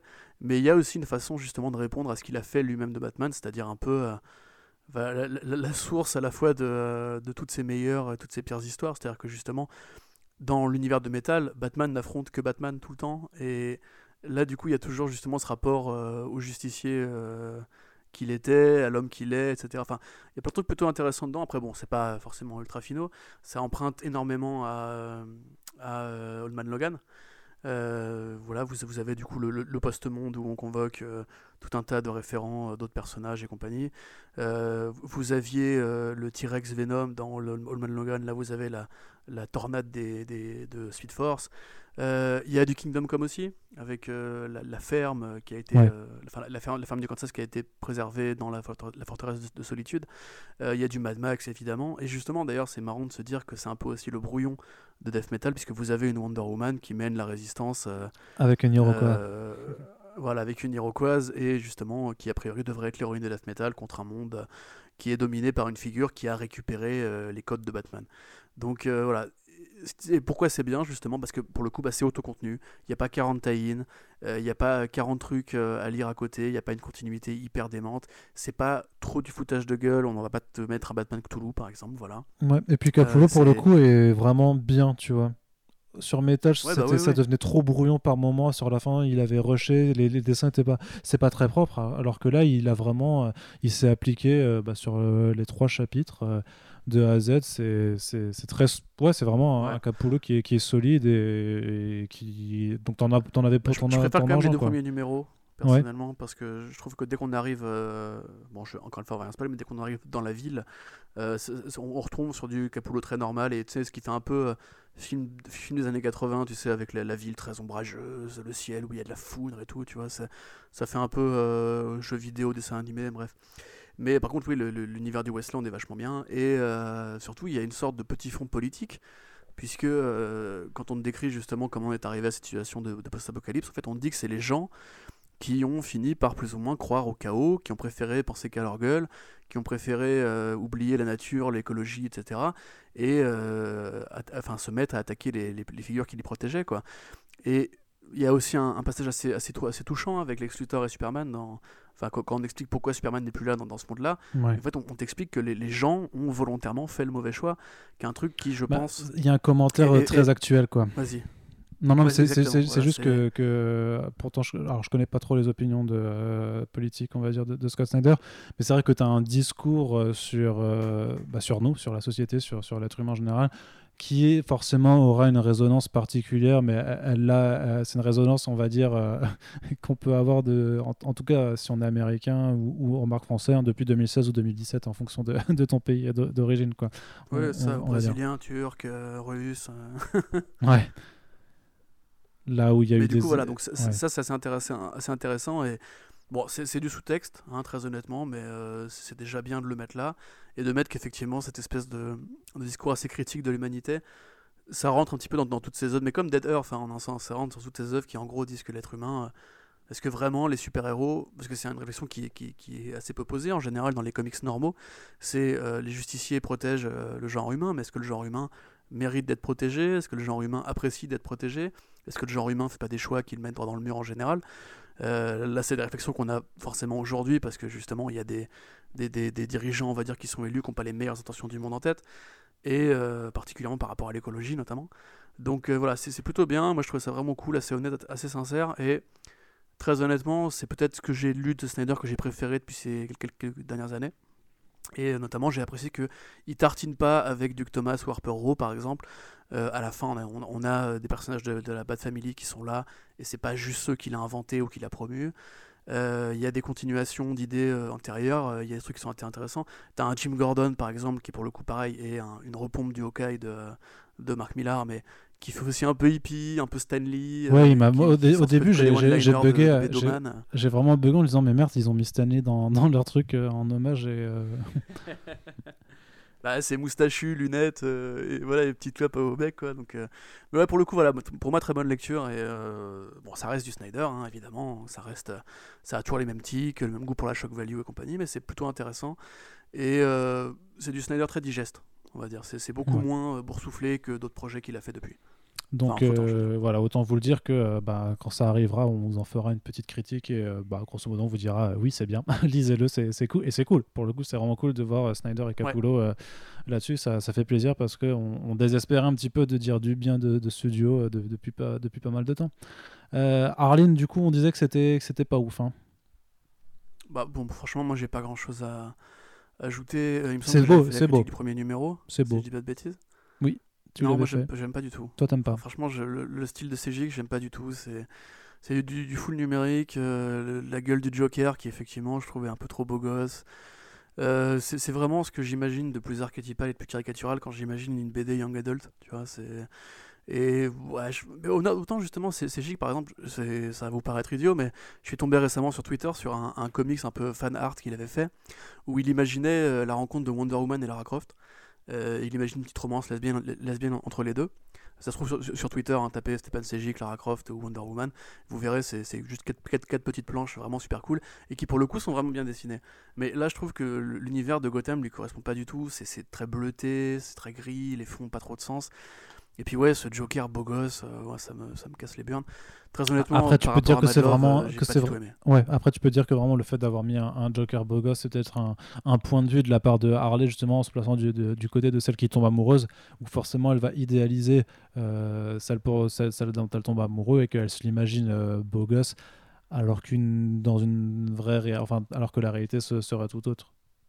Mais oui, certainement. Mais après, si tu veux le ah, comment dire On a eu quand même le Batman euh, de Marini, on a eu euh, la The Killer Smile, on a eu euh, Mad Love, des, des, Harley, des Jokers avec des, des, styles un peu, un peu différents, on en a plein. moi, je trouve quand même que c'est très adolescent. Et tu vois, même les personnages de Harley ou de Batman, je les trouve pas particulièrement fous au niveau du style. Oui, il y a juste le côté Batman chauve-souris monstrueux qui, que je trouve cool, mais qui, qui est pas assez exploité. Donc voilà, moi, moi personnellement, en plus, c'est que c'est jamais que de la redite, quoi. C'est encore une fois, on revient à l'origine de Harley, de Joker, encore une fois, on revient sur leur romance. On a déjà vu dix fois, c'est pas particulièrement bien écrit. Oui, parce que ça, sort. après, je, je voilà. Moi, j'ai un, un, pote, un pote qui aime beaucoup ce numéro, euh, Renaud, si tu m'écoutes, euh, bisous. Enfin, cette série. Euh, c'est vrai que du coup, chacun son avis, j'interdis personne de la lire. Mais moi, c'est pas du tout ce que je conseillerais si je devais choisir une série, particulièrement pas sur Harley ni sur le Joker. Ouais. Après, il y a aussi, le, si tu veux, la limite. Bon, on, on évoquait le fait que peut-être qu'on on imagine que euh, aurait pu proposer quelque chose d'un peu plus, euh, bah, on va dire, érotique euh, et que ça n'a pas été le cas au, final par rapport au, devenir, de la chose. si un jour je le, rencontre, on, pourra lui poser la question. Mais, surtout que même en se voulant être un récit hors continuité techniquement, le, problème c'est, que ça n'arrive pas à créer sa propre marque, vraiment sa, propre, idée. Et du coup, ben, effectivement, ben, on a déjà lu ça. Et le problème, c'est que notamment ce qu'on a déjà lu c'est Mad Love et que Mad Love c'est quand même très difficile de faire mieux. Donc euh, même une version euh, plus sensuelle et, euh, on va dire young adult un peu kink sur les bords si ça arrive pas à être hyper bien raconté hyper bien dessiné bah, ça, ça, ça, apporte pas assez d'originalité pour pouvoir surpasser on va dire ce qui a, ce qui a déjà été fait mais c'est pas grave. Hein. Euh, moi, je suis beaucoup plus conciliant sur le dessin parce que j'aime vraiment ce que fait Sajic, mais, euh, mais j'irais peut-être que j'ai peut-être pas assez lu du, bonhomme pour voir euh, quand il dessine pas bien de quand il dessine bien. Mais moi, je trouve quand même que c'est un, style qui, qui, est, qui est plaisant à mes yeux. Mais effectivement, comme tu le dis, c'est aussi une, une, question de goût. par contre, là où. oui. Attends, excuse-moi, je voulais juste rajouter un truc, c'est que. Il y a un truc que je reproche vraiment à cette série, c'est de vouloir iconiser, enfin de rendre iconique ou de jouer sur l'icône potentielle qu'est Harley et euh, sa relation au Joker, notamment au niveau des ombres. il y, a beaucoup de d'ombres portées où on les voit avec leurs costumes alors qu'ils sont encore humains, etc. Enfin, qu'ils sont encore en, civil et compagnie. Euh, bon, chacun sa vision, hein, c'est un peu comme Batman, chacun son Batman, etc. Pour moi, vouloir rendre euh, ou romanticiser la, la, relation de Joker et Harley, c'est une erreur. C'est un truc qui montre qu'on ne comprend pas forcément tous les personnages de la même façon. Euh, dans Mad Love, justement, tu avais un sous-texte qui était super intéressant et qui n'était pas trop forcé sur le fait que le Joker n'en avait rien à foutre d'elle, que lui, tout ce qui l'intéressait, c'était juste de manipuler les gens, qu'il n'était pas du tout attiré euh, par elle au-delà du, challenge qu'elle représentait, et que euh, c'était l'allégorie du mari violent pour moi, l'allégorie du mari violent, c'est un petit peu comme Twilight, tu vois, qui prend euh, le fait que le vampire est un truc comme 110 ans et se tape une gamine de 16 ans, et personne n'en parle parce que, ouais, mais c'est bon, il, a l'air jeune, tu vois, donc euh, finalement, c'est pas si grave. Mais t'as envie de dire, euh, non, c'est choquant. Et pour le coup, moi, ça, me choque un peu de voir une, une, sorte de romance à la Bonnie and Clyde avec Harley et Joker, même si c'est pas comme ça pendant toute la série, hein, évidemment. Mais il y a une façon ouais, de, de rendre ce couple iconique, alors que c'est la rupture du couple et, qui est plus iconique que Harley et Joker, tu vois. Et tu te dis pas que ça peut être quand même genre une sorte de préquel parce qu'avant que le mari devienne violent, bah, il y a quand même cette, cette rencontre au départ où, euh, où elle y croit en fait, où, elle croit à, ce romantisme. et, où la, De toute façon, c'est un projet qui a amené à avoir des suites. Hein, euh, c'est G qui l'a dit. Donc ça fait potentiellement partie des projets qui sont mis en pause pour, pour le moment. Mais voilà, il y, a a priori, il y a un projet de, de, spin-off, dans, en tout cas dans cet univers sur Poison Ivy. pareil, voilà, ah, Stephen CG qui dessine Poison Ivy, bah, ça va être un, régal, hein, bien entendu. et normalement, il devrait y avoir une, je crois qu'il y a deux suites de prévues pour deux autres volumes prévus pour Harleen. Donc à voir justement ce que ça abordera. Mais il y, a, il y a moyen que ce premier volume de Harleen soit vraiment sur la rencontre et sur l'idylle et que les deux autres soient sur, euh, bah, sur la, la, prise de conscience et la rupture euh, euh, entre, entre les deux. Ouais, c'est très original du coup. Oui, bon, alors ça va. Putain. Ah non, mais quand toi, t'es. T'as dit qu'on pouvait faire les Oui, non, non, mais t'as raison. Non, non, t'as raison, mais, dire, mais tu, tu, es intraitable. Hein. Intraitable. Euh, du coup, par contre, là, ce qui sera certainement euh, le coup de cœur, je, je, pense, enfin, il y en aura deux pour moi en ce, en ce qui me concerne pour l'instant, mais le premier coup de cœur, bah, c'est le Joker Killer Smile de, de Andrea Sandrotino et Jeff Lemire, euh, parce que c'est trop bien. Euh, exploration de, la psyché du Joker et de, comment en fait sa, maladie mentale, on va dire, réussit à, à se propager comme une forme de virus, où on suit euh, du coup le Ben, qui est un, psychiatre qui travaille pour l'asile d'Arkham, qui, euh, qui, qui, étudie le Joker, qui discute avec lui, qui essaie de comprendre pourquoi il est comme ça et qui aimerait bien, bah, euh, en tant que médecin, réussir à soigner ou à comprendre ce, qu'est le, clown prince du crime, et qui va se rendre compte petit à petit que, bah, que la, la, folie de Joker s'immisce en lui, dans, dans, sa, dans, sa, dans son propre cerveau, et qu'il est en train de de péter un câble. Pareil, tu vois, sur la proposition, je dirais pas que c'est le truc le plus original qui existe, mais l'exécution, la façon dont Sorrentino met en image le, script de l'émir, il y a, une exécution qui est assez formidable, parce que vraiment, tu flippes, hein, tu te rends compte vraiment que tu es, vraiment en face de la folie, tu as, une forme de rapport aussi à la figure du clown et de l'enfance par rapport à, ce conte pour enfants, Mr. Smite, qui est présenté tout au long des trois numéros, qui est, bah, vraiment flippant, qui, qui, a vraiment quelque chose de, très flippant. Donc, euh,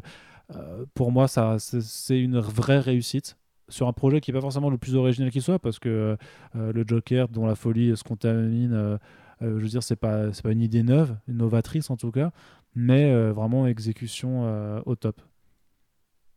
Ouais, et puis déjà, voilà, là pour le coup, ce n'est pas Harley Quinn, c'est que c'est la même histoire, mais c'est un autre personnage, et dans lequel Jeff Lemire infuse ses thématiques à lui, c'est-à-dire la famille, le rôle du père, la, façon dont, entre guillemets, la, vie du monde des adultes va se répercuter sur un foyer un peu idyllique, euh, et euh, beaucoup de mélancolie. Euh, voilà, moi j'ai vraiment trouvé ça très très bien. Et surtout, ce qui me plaît, c'est la façon dont Andrea Sorrentino arrive à matérialiser la folie du Joker dans le choix des découpages, dans, le choix d'occuper l'espace, dans le choix de représenter même les personnages eux-mêmes, puisque quand on voit Joker derrière son, sa vitre blindée à l'Hannibal Lecter, bah, il, paraît presque humain, euh, il est très expressif, on dirait un peu... Euh, on dirait un peu Guy Pierce même des fois, tu vois. Et, euh, finalement, très vite, justement, quand, tu bascules dans la folie, il est beaucoup plus monstrueux, meurtrier. Son sourire qui prend une demi-page et tout.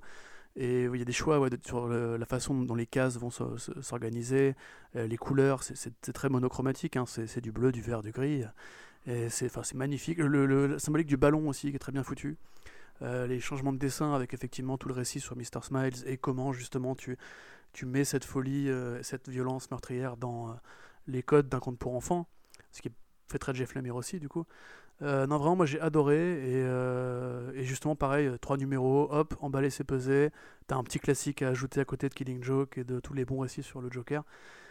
Et en plus, justement, ça a aussi l'avantage de ne pas mettre trop en avant Batman, puisque même si ça reste dans l'univers de Batman, lui a un rôle très secondaire euh, qui probablement sera élaboré dans euh, Smile Killer, qui a priori sera la suite ou euh, parce que, ouais c'est un petit, un petit one shot en complément où je pense qu'on ira sûrement aborder le, point de vue inverse du coup sur, sur la folie par rapport à. Batman. Ouais. Mais pareil moi perso gros coup de cœur et enfin après voilà c'est Jeff Lemire Andrea Sorrentino c'était compliqué de, de se louper mais au-delà même du, du de, de l'équipe créative, je trouve ça assez génial justement comment eux, avec euh, cette espèce de contrainte de planche et de temps, euh, arrivent à faire un truc qui vraiment tient carrément debout. Quoi. T'as même des, petites vannes méta par-ci par-là, genre quand euh, ils sont à l'asile d'Arkham et qu'ils expliquent que Clayface avait encore bouché la tuyauterie parce qu'il était coincé dedans et tout. Tu vois, c'est un tas de, petits délires un peu rigolos et. et puis c'est vraiment c'est très glacial, ça fait vraiment très Silence des agneaux quoi. Ouais, c'est ça. ouais, carrément. Bien. C'est la saga Hannibal mais avec le Joker en emprunt quoi. Donc voilà, le, le, Smile Killer, le, complément était prévu pour le 13 mai, donc ça arrivera forcément plus tard. Et j'imagine, en tout cas, j'espère que euh, quand ça arrive en VF, Urban bah, intégrera les quatre numéros ensemble, du coup. Euh, je, pense qu'ils ont le temps de voir les choses et, de, changer les plans si cela n'avait pas été fait parce qu'ils avaient déjà annoncé que ça sortirait cette année. Et euh, puisqu'on est dans, le registre des coups de cœur, euh, pour moi le deuxième, euh, même s'il n'est pas encore fini, parce que là on va passer maintenant dans, ce qui est déjà, ce qui est en cours de publication et ce qui n'est pas encore terminé, bah, c'est le Wonder Woman Dead Earth de Daniel Warren Johnson, qui, bah, qui est une frappe tout, tout simplement. Hein, c'est Wonder Woman qui se réveille d'un sommeil dans lequel elle avait été plongée pour découvrir une terre post-apocalyptique où des monstres géants font des ravages et elle essaye euh, le pitch hein, euh, prend, des, prend une direction très, très soudaine hein, dans, le deuxième numéro, parce qu'on n'a que deux numéros sur quatre pour l'instant qui ont été publiés. Mais à la base, donc, elle essaie de, venir en aide à, l'humanité face à. Justement, puisque bah, elle aime tout le monde, hein, elle, elle veut, elle veut aider, aider son prochain. Et donc, euh, elle, décide de les aider contre ces gros monstres. Et donc, bah, c'est il faudra attendre d'en voir la fin pour voir jusqu'où ça va aller. Puisque, mais juste dans les deux premiers numéros, c'est explosion de, couleurs, de dessins, de concepts. Il y a une énergie qui est terrible euh, dans, les séquences d'action notamment. Euh, l'affection de Daniel Warren Johnson pour les grosses créatures un peu dégueu euh, elle est là, voilà, c'est il y a l'énergie. On, vous a déjà fait tout un podcast hein, sur sur cet artiste et auteur qu'ici on trouve génial, donc on, vous invite également à, à le réécouter. Mais j'avais des beaucoup d'attentes pour, pour euh, bah, quand, quand, on nous disait euh, DWJ fait, fait du Wonder Woman, euh, déjà tu disais ok ça, ça, peut être ultra intéressant. Perso à, New York, il m'avait montré avant que ça sorte des, planches intérieures et j'étais déjà bluffé. Donc voilà, ça, ça, avait commencé en fin d'année dernière. énorme frappe, énorme claque visuelle, c'est une proposition qui est intéressante. c'est un récit qui bah voilà, ça, ça va pas être euh, Wonder Woman sauve le monde, clairement. En tout cas, ça, ça, ne se dirige pas euh, là-dessus sans, sans, vous en dire plus. Mais clairement, pour moi, s'il y a un autre titre vraiment qui, se démarque et qui, pour le coup, en plus, n'est pas du Batman, euh, ni, ni de près ni de loin, bah, c'est bien ce Wonder Woman Dead Earth. Corentin, j'imagine que tu es d'accord avec moi. Oui. Très bien. Ah bah, ça, me, ça, me, fait plaisir. est-ce que tu veux dire un mot dessus ou est-ce qu'on on, parle d'autre chose? Non, mais moi je trouve ça. Mais comme Killer Smile, tu vois, ce que, ce que j'attendais moi du Black Label, c'était justement de voir comment euh, des, auteurs, bah, quitte à avoir justement que des séries qui sont dérivées de la ligne classique, comment des auteurs arriveraient à, s'approprier des personnages qui existent dans le DC proper et à, les faire euh, siens, à les, faire leurs, euh, et en l'occurrence, voilà, Killer Smile, on trouve des, thématiques euh, propres à l'œuvre de, de, toute l'œuvre de Jeff Lemire. Euh, Wonder Woman, Dead Earth, c'est vraiment Extremity, mais avec Wonder Woman. Ouais, c'est ça, ouais. C'est-à-dire que c'est ce, cette post-apocalypse, c'est ce monde très violent, très froid, où les humains, bah, encore une fois, méritent-ils d'être sauvés, avec une Wonder Woman qui ressemble pas du tout à ce qu'on voit d'habitude. J'aimerais bien qu'on parle quand même un petit peu après de, de Batman Damned, parce que pour le coup, voilà, il y, y, a quand même une, une école de dessin qui, qui fait que, mais euh, Wonder Woman, là, pour le c'est pas une bimbo, c'est pas une grande meuf euh, de, de 90 avec des seins énormes.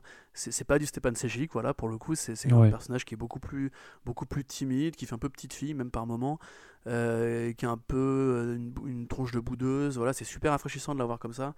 Ça fait vraiment cette espèce de dessin ouais, européen, j'ai envie de dire, mais pas forcément européen, mais voilà, de, de dessin un peu underground, de BD un peu underground que je trouve super génial. Euh, c'est vraiment voilà, le dynamisme des bagarres. Euh, et, enfin, voilà, on, savait que ce serait bien de toute façon avant que ça sorte, et euh, bah, c'est pas de surprise. Hein, Daniel Oren Johnson, c'est un mec qui, qui, qui, a vraiment du mal à soirée, et au moins graphiquement, c'est vraiment exceptionnel. Et c'est un truc qui fait vraiment plaisir à voir justement dans cet océan de d'archétypes. On, parlait de, de Capullo tout à l'heure. Capullo, c'est un mec qui dessine des comics comme on dessine les comics en, en mainstream. Et c'est bien de voir que le Black Label justement laisse une place à des artistes qui sont plus mm enfin qui sont différents en fait, simplement qui ont un style vraiment qui, qui, ressemble à rien d'autre quoi. C'est marrant parce que enfin je sais que nous on adore tu vois euh, ce, que, ce que fait Warren Johnson mais euh, quand on faisait les articles euh, avant que ça sorte et qu'il y avait les previews, les premières planches qui se montraient donc c'était un peu la phase de, communication pré-sortie, on avait en tout cas moi j'ai vu énormément de retours sur, sur nos réseaux notamment de, de gens qui, qui trouvent pas ça beau du tout justement peut-être par cette approche parce que c'est bah, c'est pas beau on va dire c'est pas esthétisé comme comme comme CG ou comme Capullo tu vois ça répond pas du tout au code au code mainstream forcément.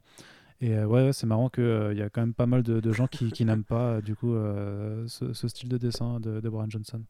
Après, il y a plein de gens qui aiment. de comics et le voiture d'esprit. Hmm? Non, non, rien, rien du tout. Non, parce que j'ai vu le même nombre de commentaires en, rattrapant le numéro en rattrapant les deux, les, deux premiers numéros, j'ai plein de gens qui disaient ouais, on dirait pas Wonder Woman, on dirait une cosplayeuse et tout. Ah. Enfin, je sais pas, les gars, euh, je sais pas, je trouve ça bizarre, moi personnellement. On, veut de la, de la, créativité, on veut des nouvelles histoires. Il faut aussi accepter qu'elles soient un peu dessinées différemment. Après, euh, enfin, chacun son truc, hein, je comprends très bien qu'on puisse ne pas aimer. Mais personnellement, le Warren Johnson, je trouve que c'est vraiment un mec tellement talentueux que j'ai un peu du mal à comprendre euh, cette espèce de vindicte. Enfin, en fait, je, vois pas ce qu'il y, y, a à ne pas aimer dans, dans, ces planches. Mmh. Bah écoute, oui, bah, tu, sais, oui, oui, mais comme. Enfin voilà, j'ai envie de. J'ai pas envie de taper sur. Il y a des gens qui aiment euh, les dessins de Scott Campbell, tu vois, qui, qui, qui kiffent Danger Girl. Et euh, voilà, pas. Ouais, ouais, ouais. Bah, il y a des choses qui ne s'expliquent pas. Mais Scott Campbell, ça peut être bien quand c'est juste de la pin-up euh, ou quand c'est peut-être plus travaillé, mais moi, tu vois, je ne vais pas reprocher à Scott Campbell de faire un, un dessin moche, je vais juste ne pas le lire, tu vois. Oui, oui, bien sûr. Oui, c'est sûr. Mais bon, euh, voilà. En tout cas, euh, ça, ça arrivera aussi. Ça a été aussi annoncé hein, pour, de la VF cette année. Donc, à voir si les plannings tiennent la route ou pas. De toute façon, euh, clairement, ça, ça, ça, va être un très, très beau Ça fera un très bel album à, à, découvrir. du côté des autres titres qui ne sont pas non plus de, du du Batman ou, affilié, il y a donc euh, The Question, euh, l'autre titre de, Jeff Lemire qui est illustré par euh, Dennis Cowan, qui s'intéresse donc à, Vic et Sage. par Bill. Et ancré par Bill Sienkiewicz, et ça donne bah, du coup une. Très important. ouais, mais du coup, ça donne une patte graphique, ben, là aussi très intéressante graphiquement, avec un, titre. Alors, moi, je sais pas trop si tu vois où est-ce qu'ils vont en venir avec cette histoire, parce que les, deux numéros qui, sont, qui ont été publiés pour le moment n'ont rien à voir l'un avec l'autre, n'ont pas grand chose à voir. Bah c'est pour ça que je ne les mets pas dans mes coups de cœur, moi, parce que j'attends vraiment de savoir comment ça va finir et comment il va Non, mais là, on n'est plus, on n'est plus dans les coups de cœur forcément. Là, maintenant, on, énumère les deux, trois autres titres avant de, rendre le micro. Mais euh, voilà. Bah, disons que ça, ça, ça, ça interroge l'idée en fait que le personnage de The Question euh, euh, est un personnage qui est un peu hors temps et qui est un peu hors continuité puisque euh, dans, dans, les comics en canon, c'est un personnage qui est mort plusieurs fois et qui ne cesse de revenir, bah, d'ailleurs qui est même normalement techniquement encore mort euh, aujourd'hui. Euh, et là, du coup, on interroge le principe de la résurrection, le principe de la, de la continuité antérieure, en voyageant à travers l'esprit de, Sage. D'abord sur un truc qui fait très euh, O'Neill, et ensuite sur un truc qui va faire beaucoup plus Blueberry, où on remonte autant des westerns. C'est un, un, peu ce que Ali Wing avait essayé de faire dans Marvel Comics 1000 avec le Masked Rider, mais en mieux. Euh, parce que déjà c'est bien dessiné, et parce que mine de rien, c'est peuplé de références à d'autres volumes de, The Question. Mais c'est vrai que l'intrigue de fond, le polar qui va avec, j'attends encore un petit peu de voir euh, où est-ce que ça va se diriger. Pour l'instant, on n'a pas encore la fin, donc euh, bon. Mais ça reste plutôt, enfin ton sentiment il est quand même plutôt positif à, à ce stade-là? Ah oui, bien sûr, ouais. Oui, tout à fait. Parce que moi, je trouve le, pour, pour le coup, j'étais pas trop emballé par le premier numéro, mais le deuxième, justement, ce western, euh, cet aspect-là, c'était, enfin, euh, je trouvais que ça que c'était vraiment hyper bien pour le coup, très très bien ficelé, très, effectivement très très bien dessiné aussi. Donc, Le premier numéro, c'est vraiment un hommage à toute la période d'Itko et ensuite Danny O'Neill, où justement le caractère de Vic qui est pas le mec le plus agréable à vivre du monde, euh, et un peu, enfin repasse un peu sur la table d'opération. Mais je pense que c'est très symbolique, tu vois, c'est-à-dire qu'on prend ce qu'on connaît de lui pour ensuite le décaler dans un autre contexte. Euh, j'imagine qu'il y aura un troisième contexte euh, dans le numéro 3. Donc voilà, ce sera intéressant à, suivre. À suivre. The Last God, donc le titre d'Heroic Fantasy dont on a parlé avant, toi tu n'étais pas convaincu plus, plus que ça par contre Oui, enfin après, je suis pas un, gros mangeur de fantasy, hein, pour être très honnête. Donc ça doit probablement venir de là. Je pense que si tu es un mec qui justement adore découvrir des mondes et des, des, voilà, des, des, univers de guerriers, de barbares, etc. Ça peut être super cool. Euh, c'est très bien dessiné, encore une fois, comme on l'a dit, c'est assez détaillé dans les, dans les backgrounds et tout. Euh, c'est juste que, voilà, moi tu me dis euh, Conan, le barbare rencontre ça de Stephen King, j'imaginais autre chose. Bon, il se trouve que c'est pas ce que j'attendais, mais c'est pas, pas la faute du bouquin, tu vois. Je, reste quand même assez fan de, de l'œuvre de Philip Kennedy Johnson au global. Et voilà, si vous aimez justement ce genre de délire un peu euh, pas forcément Tolkieniste, parce que même s'il y a un récit et une épopée, etc., c'est euh, c'est ouais, vraiment plus de la dark fantasy ou de la fantasy sombre à la Robert E. Howard. Donc euh, voilà, chacun son délire. Mais je, serais plus à la limite à, lire les comics Conan de Marvel en ce moment. Ouais. Bah, ah bah, tu vois, moi justement, je me suis fait le premier volume d'Aaron récemment. je préfère quand même The Last God, l'ambiance et en termes de, de je sais pas, en termes de d'envergure, tu vois. Ça a l'air, c'est quand même plus riche, je trouve. Alors, je vais pas dire que l'univers de, de World manque d'envergure, hein, mais je veux dire que par rapport aux comics, à ce que fait Jason Aaron sur Conan et ce qu'il en présente en tout cas sur les six premiers numéros, là, bon, moi je suis en retard sur The Last God, j'ai lu que, que les trois premiers numéros, donc c'est la moitié de ce qui a été publié pour, pour le moment, mais je trouve ça déjà plus riche que ce que Aaron présentait, tu vois, parce que bah, il, se passe quand même plus de choses. C'est un univers qui est plus, déjà plus, on va dire, pas étendu, mais plus développé dans ce qu'il raconte et dans la façon dont les personnages sont présentés. Et euh, bon, après, après, sur le, le, dessin, euh, bah, Federici, il en voit quand même, tu vois, effectivement, c'est très détaillé. Il y a, il y a du, il y a du cara design derrière, tu vois, il y a, il y a, de la recherche. Donc, euh, je trouve que c'est quand même une proposition intéressante et qui a le mérite d'exister euh, chez, chez le Major. J'ai pas dit le contraire. Hein. Non, j'ai pas dit que t'as pas dit le contraire.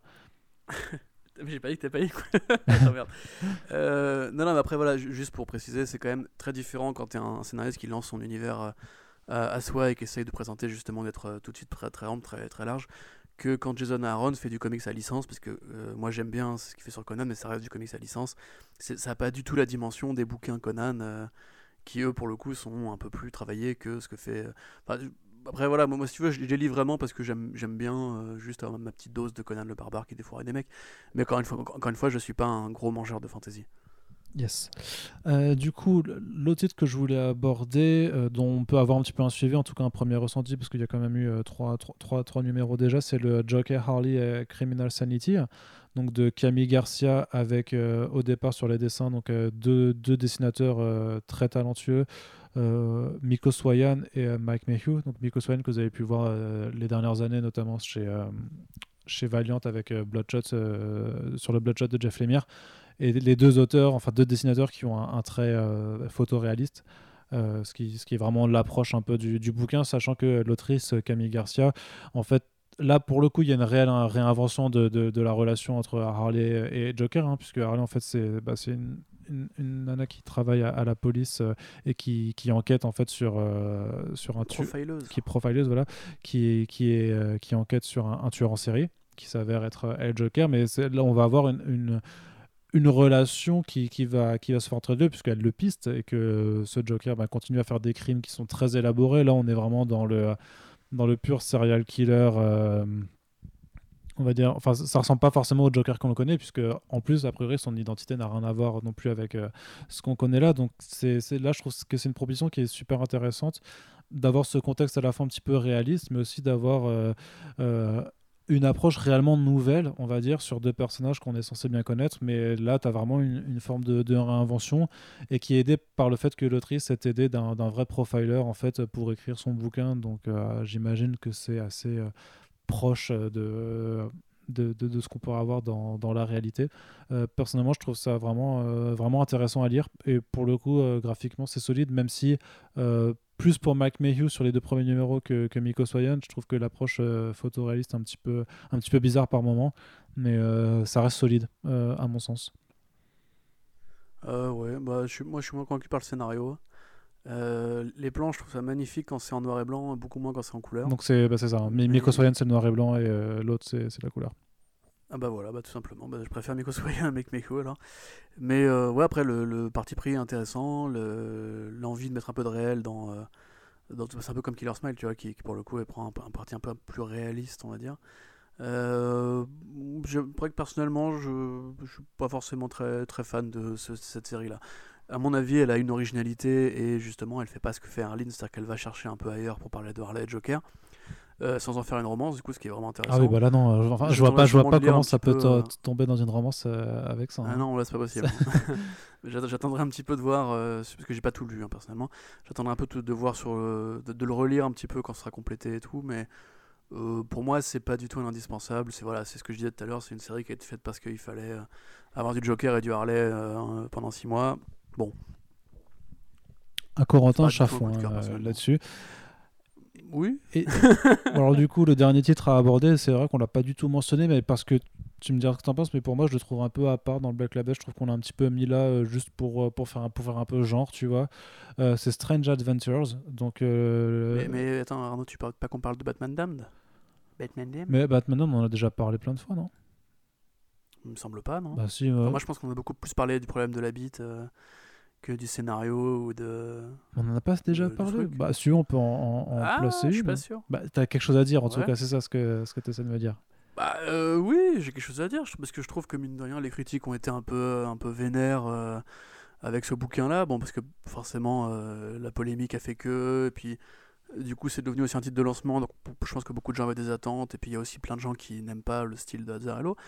Ben, très honnêtement, je trouve que c'est un bouquin sympathique. Bah, qui se perd quand même dans ce qu'il raconte, hein, franchement. Oui, qui se perd dans ce qu'il raconte, mais c'est très Azzarello aussi de, de, se perdre dans ce que tu racontes. Tu vois, Joker lui-même euh, c'était génial, mais ça, ça partait un peu dans tous les sens.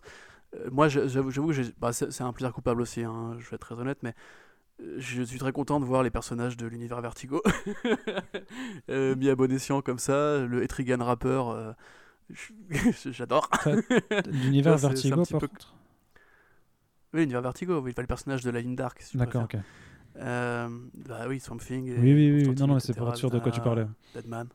Voilà. Mais euh, voilà, c'est un petit peu comme quand il avait récupéré Killer Krog et qu'il en avait fait juste un, un, truand euh, noir euh, des quartiers, etc. Là, voir Etrigan qui du coup a, comme, a comme obligation de, de, de, rimer pour parler, bah, du coup en fait un rappeur un peu années 90. Ça fait vraiment, ouais, ça, ça fait série B un peu crasseuse des années 90, comme beaucoup de trucs qu'a fait, que, que, font en commun Azzarello et Bermero.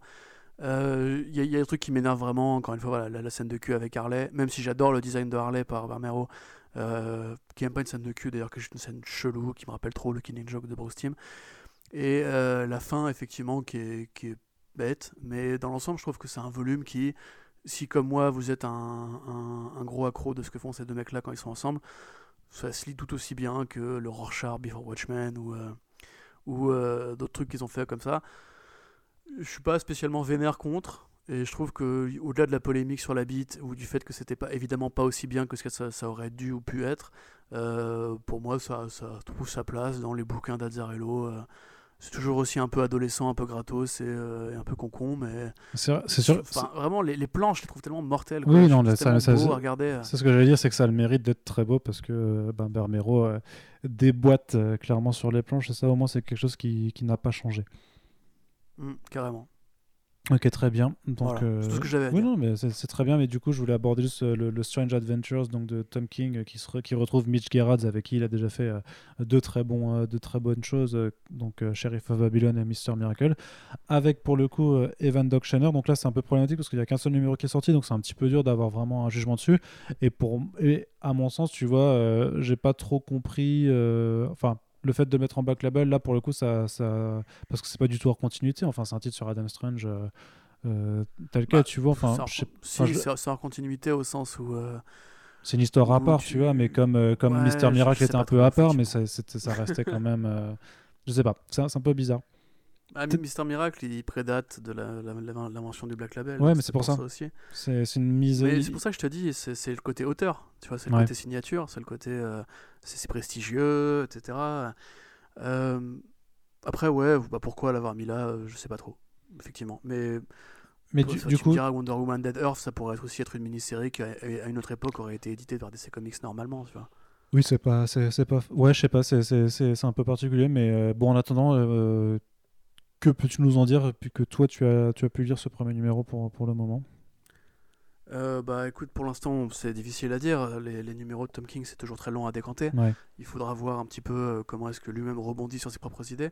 Euh, grosso modo, donc Adam Strange, le fameux explorateur à la John Carter, est revenu de Ran en, en essayant d'échapper au, au, peuple des Pictes. Il est revenu avec son épouse sur Terre. Il a écrit un bouquin qui parle de, de sa guerre spatiale, de ses années sur Ran du peuple euh, de Ran et compagnie.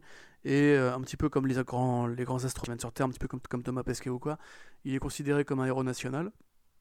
Sauf que euh, très vite, en fait, on va interroger justement son statut de, vétéran de guerre, puisqu'il y a un lecteur de son bouquin qui un jour vient le voir à une, séance de dédicace et qui lui dit Je sais ce que tu as fait, tu es un criminel, tu as tué combien de gens au, au profit de Ran et compagnie? Euh, il se trouve que ce mec-là va après, plus tard, être trouvé assassiné par un blaster. Et que bah, pour, euh, pour laver son nom, euh, Adam Strange fait appel à, Batman, qui lui-même fait, appel à Mister Terrific, pour mener une enquête sur lui et prouver qu'il n'a rien à cacher et sortir grandi de tout ça. En n'oubliant pas qu'il il y a un petit twist dans l'histoire, c'est que du coup sa fille elle, est restée sur Ran et que du coup, bah, c'est encore une fois des thématiques qui sont assez communes à l'œuvre de Tom King. D'abord le côté vétéran de guerre, ensuite le côté auteur à succès, puisque du coup maintenant Adam Strange est devenu un auteur à succès. le côté traumatisme est moins présent, c'est vrai que c'est, ça fait moins stress post-traumatique, mais il y a aussi l'idée du couple, de comment la femme soutient le mari un peu blessé, etc.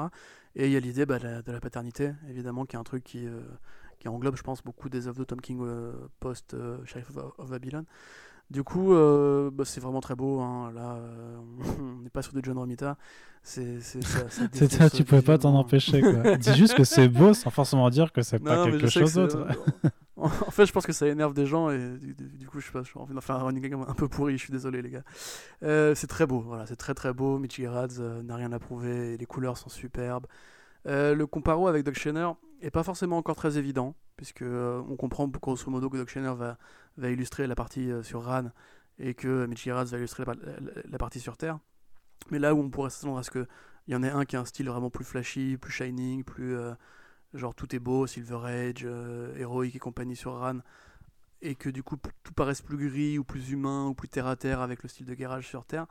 Euh, en l'occurrence, c'est pas si évident. C'est-à-dire que oui, Shanner a un style très, euh, très bah, beaucoup plus lisse, beaucoup moins granuleux, mais mine de rien, ce qui se passe sur Ran, c'est pas particulièrement joyeux non plus. Euh, c'est pas plus simpliste. C'est pas comme ce qu'il avait fait avec euh, Mister Miracle, où tu avais cette espèce de, de moment où Mister Miracle faisait des, numéros d'évasion, euh, de moments où, où tu avais une juxtaposition entre la grandeur des New Gods et sa vie réelle à lui. Là, ce qui se passe sur Ran, c'est quand même déjà un peu la guerre, quoi. C'est pas non plus aussi brillant et clinquant qu'on aimerait ah, l'imaginer. C'est peut-être toute l'astuce de, de, montrer quelque chose avec le style un peu joyeux de, de Shanner, mais euh, pour qu'on se rende compte finalement, tu vois, que, que les deux vont devoir se retrouver dans, dans cette oui, un peu euh, brumeuse. Bien sûr, mais du coup, limite, ça aurait, été, ça aurait été plus. Euh, en fait, il faudra voir. Tu vois, il faudra voir si dans les numéros à venir, il va remonter en arrière dans, pour explorer la vie de Strange sur Ran de manière plus shiny, de manière plus Silver Age, de manière plus Kirby et compagnie.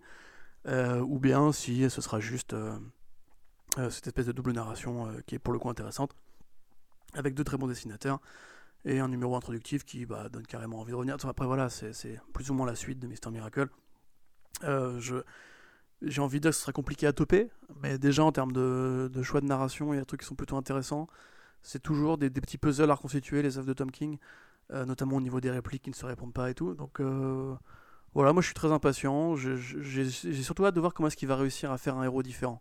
Parce que entre Batman et Mister Miracle et même le, shérif de Sheriff of Babylon, il y a quand même une obsession pour euh, ce héros qui a du mal à s'exprimer, qui, qui cherche l'amour, qui cherche un sens à sa, vie, etc. Là, il avait dit que ce serait différent. Il faut voir si ce sera différent. Pour l'instant, c'est pas si évident que ça. Ça fait quand même très, euh, très redite. Mais euh, bon, après, tu vois, t'as envie de dire qu'une redite de chef-d'œuvre, c'est pas grave. Hein, non, voilà, on, va, on va jamais se plaindre d'avoir trop de bons comics. Ouais, ouais, carrément, carrément. Mais j'aimerais juste, voir, j'aimerais juste voir ce que Strange a de différent ou de, de nouveau à mettre sur la table par rapport euh, aux deux précédents. Très bien, très bien. Euh, ok, bah, je pense qu'on a fait à peu près le tour hein, de, de, ce qui est sorti.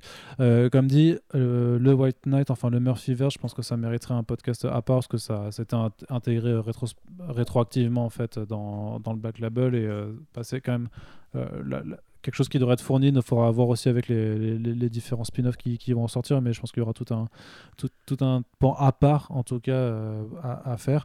Euh, à ton avis, on, Enfin, du coup, là, quand tu regardes le bilan par rapport à ce qu'on, ce qu'on, tout ce qu'on a raconté, euh, grosso modo, le, bilan à retenir, c'est que il y a eu quand même beaucoup de capotage entre l'annonce et le, et le démarrage, mais que avant la crise en tout cas euh, du coronavirus, bah, ça, ça, semblait quand même prendre une certaine structuration, une certaine, euh, une certaine allure de croisière, euh, j'ai envie de te dire. À l'heure actuelle, le problème... Le, une problème... certaine structuration, une allure de croisière. Quoi? C'est un rythme de croisière et une structure. Ah pardon. Ouais bah écoute, j'ai le droit de j'ai droit d'inventer mes mots et mes formulations. je t'emmerde.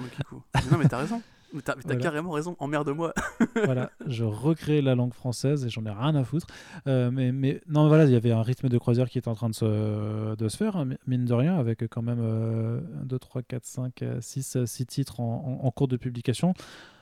Le problème un petit peu avec, euh, voilà, avec le, contexte actuel, c'est que c'est un petit peu difficile de dire bon et maintenant et après euh, quelles sont nos attentes euh, des choses puisque bah, tous les projets qui étaient en cours de publication sont en pause, qui devaient être annoncés, bah, on ne sait pas forcément ce que c'est, mais enfin il y a l'une ou l'autre idée qui, enfin je vais rien dire de plus, voilà, mais c'est un peu difficile de, bah, se positionner sur, sur, sur, sur un certain avenir. De quoi? De quoi tu parles? J'arrive pas à suivre. Euh, non, non, je pensais à un truc, mais dont je me rappelle que c'était off, euh, off, the record, donc euh, je, je, peux pas, je peux pas vraiment en parler en, podcast. Mais malgré tout, enfin, ça aurait été juste un projet de plus à, noter dessus, tu vois. Mais c'est dur de se dire, bon, quel avenir pour le Black Label, sachant que maintenant il, est en pause, et, mais, mais, on lui souhaite quand même un, bon avenir parce que c'est quand même mmh. du, du, bilan. Le bilan reste globalement positif par rapport à, ce que ça aurait pu être. et, et je trouve qu'il y a quand même un, paquet de, de lectures au mieux appréciable, voire carrément bonne. Euh, la chose, et, franchement, quand tu compares actuellement avec euh, le, le, canon de, de, DC et la majorité des, euh, des titres qui sortent, bah, au moins tu peux dire que dans le Black Label, tu peux carrément y trouver ton compte si tu veux pas absolument quelque chose qui soit en continuité. Et, bah, le, Black Label, c'est 50% bien, 50% moins bien, mais moi, je sais pas, après, j'attendrai peut-être de voir effectivement quand est-ce qu'ils vont commencer à, se dégager un peu de, de l'emprise de Batman. Euh, même si par exemple, il y a encore des trucs que j'attends et qui pourraient faire Black Label, je sais pas, c'est toi qui en, en interviewant euh, Eduardo Risso, je crois, avait dit qu'il avait un, un Batman en, dans les tuyaux ou je sais pas quoi. Euh, Risso, non, parce que Risso, ça fait très longtemps que je l'ai plus interviewé. Non, c'est pas Risso, je sais euh, plus qui c'était, mais il y avait un Batman stylé qui devait arriver, je sais plus par qui c'était. Et du coup, voilà, après, il y a d'autres trucs que j'attendrai de voir. Effectivement, moi, je suis assez curieux de voir Wonder Woman Historia et euh, ouais, ouais, ça aussi forcément. Mais surtout, voilà, c'est vraiment. Euh, est-ce que ça sera amené à devenir une, une enseigne pour les projets originaux? Est-ce que ce sera juste des déclinaisons, des déclinaisons de, trucs de Batman? Euh, Bon, l'avenir nous le dira, hein, mais déjà pour le moment, je trouve qu'on s'en sort vraiment pas mal. Le, voilà, le, Dark Knight, Golden Chain était bien, Killer Smile était bien, The Question, a priori, ce sera bien. Euh, il y a plein de trucs super cool dans, dans le tas. Et euh, finalement, avec le décalage de Wonder Woman et le fait que les équipes créatives n'ont pas forcément été euh, assez rapides pour proposer des titres connexes avec la sortie du film, je pense que du coup, peut-être qu'ils vont moins faire justement de projets de commandes quand les films sortiront. Ce sera à voir, hein, après, parce que les prochains films d'essai sont dans longtemps.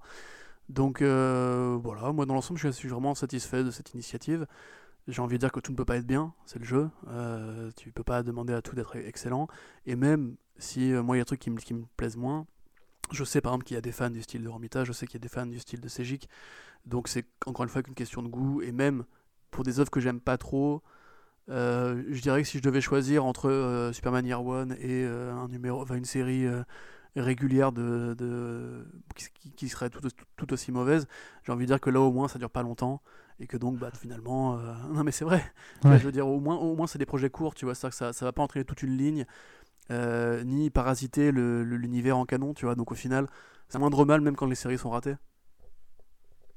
Ouais Ouais, j'entends, j'entends, euh, je, je, vois ce que, ce que tu veux dire. C'est effectivement bon, ça, ça, ça le, défaut de, de, le défaut de ses avantages, c'est-à-dire que si c'est vachement bien, bah, par contre, on est un peu triste que ça dure pas plus longtemps. Mais en même temps, euh, c'est bien aussi de savoir se cadrer. Ils vont faire des spin-offs de Harleen, ils vont faire des spin-offs de, enfin, il y aura Killer, Killer Smile, etc. Donc, euh, voilà, à voir. Peut-être qu'il y aura des volumes 2, volume 3 d'autres titres dans les années à venir. Hein. Ouais, c'est vrai. vrai. que par rapport à ce que tu disais, j'attends effectivement je suis très curieux de voir les, projets Wonder Woman qui n'ont toujours pas vu le jour. Et effectivement Three Jokers ce sera aussi un, gros morceau même si pour moi Three Jokers c'est pas euh, enfin pour moi c'est euh, quand même dans le Rebirth donc euh, c'est un peu hors, Black Label mais, mais on verra en tout cas ce, qui arrivera. Et comme on vous l'a dit pas mal de, de, ces titres parmi, parmi les meilleurs vont arriver chez Urban cette année si tout va bien ou au pire l'année prochaine. Donc on sera là pour vous en reparler.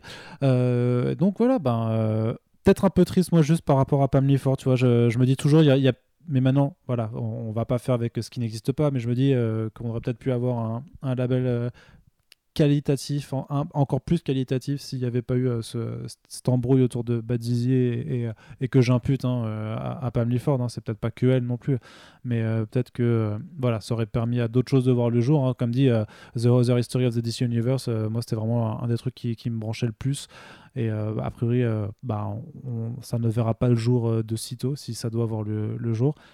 Donc euh, voilà, je, je, me demande ce, que, ce que ça aurait pu être, mais par rapport quand même à la débâcle, là clairement, de, des débuts qui étaient quand même très chaotiques avec les énormes retards de, de Year One et, et, et l'affaire Batman Damned, à deux ans après, ben, je trouve qu'effectivement, on n'est pas trop mal loti en termes de, de comics. Donc, euh, ah gardons cette pensée en tête. Vraiment, c'est pas juste pour, euh, pour le, le, côté, oh là là, euh, les puritains, etc. Puisque les super-héros ont évolué pendant très longtemps sans avoir de vie sexuelle, hein, c'est une réalité.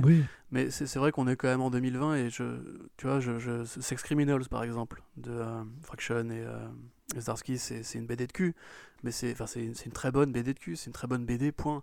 Même dans euh, The Infinite Loop, il y a des scènes de sexe graphique euh, par Chartier, tu vois, et je, je, comprends pas en fait pourquoi justement quand tu vas appeler euh, un peu à, la rhétorique de, des comics indépendants, parce que c'est un peu ça, hein, les auteurs, la signature, un beau format, un beau papier, euh, tu vas pas chercher aussi ce qui se fait dans ce terrain-là. C'est-à-dire que pour le coup, je pense que ça vient vraiment de Pamela Ford ou de DC Entertainment en général.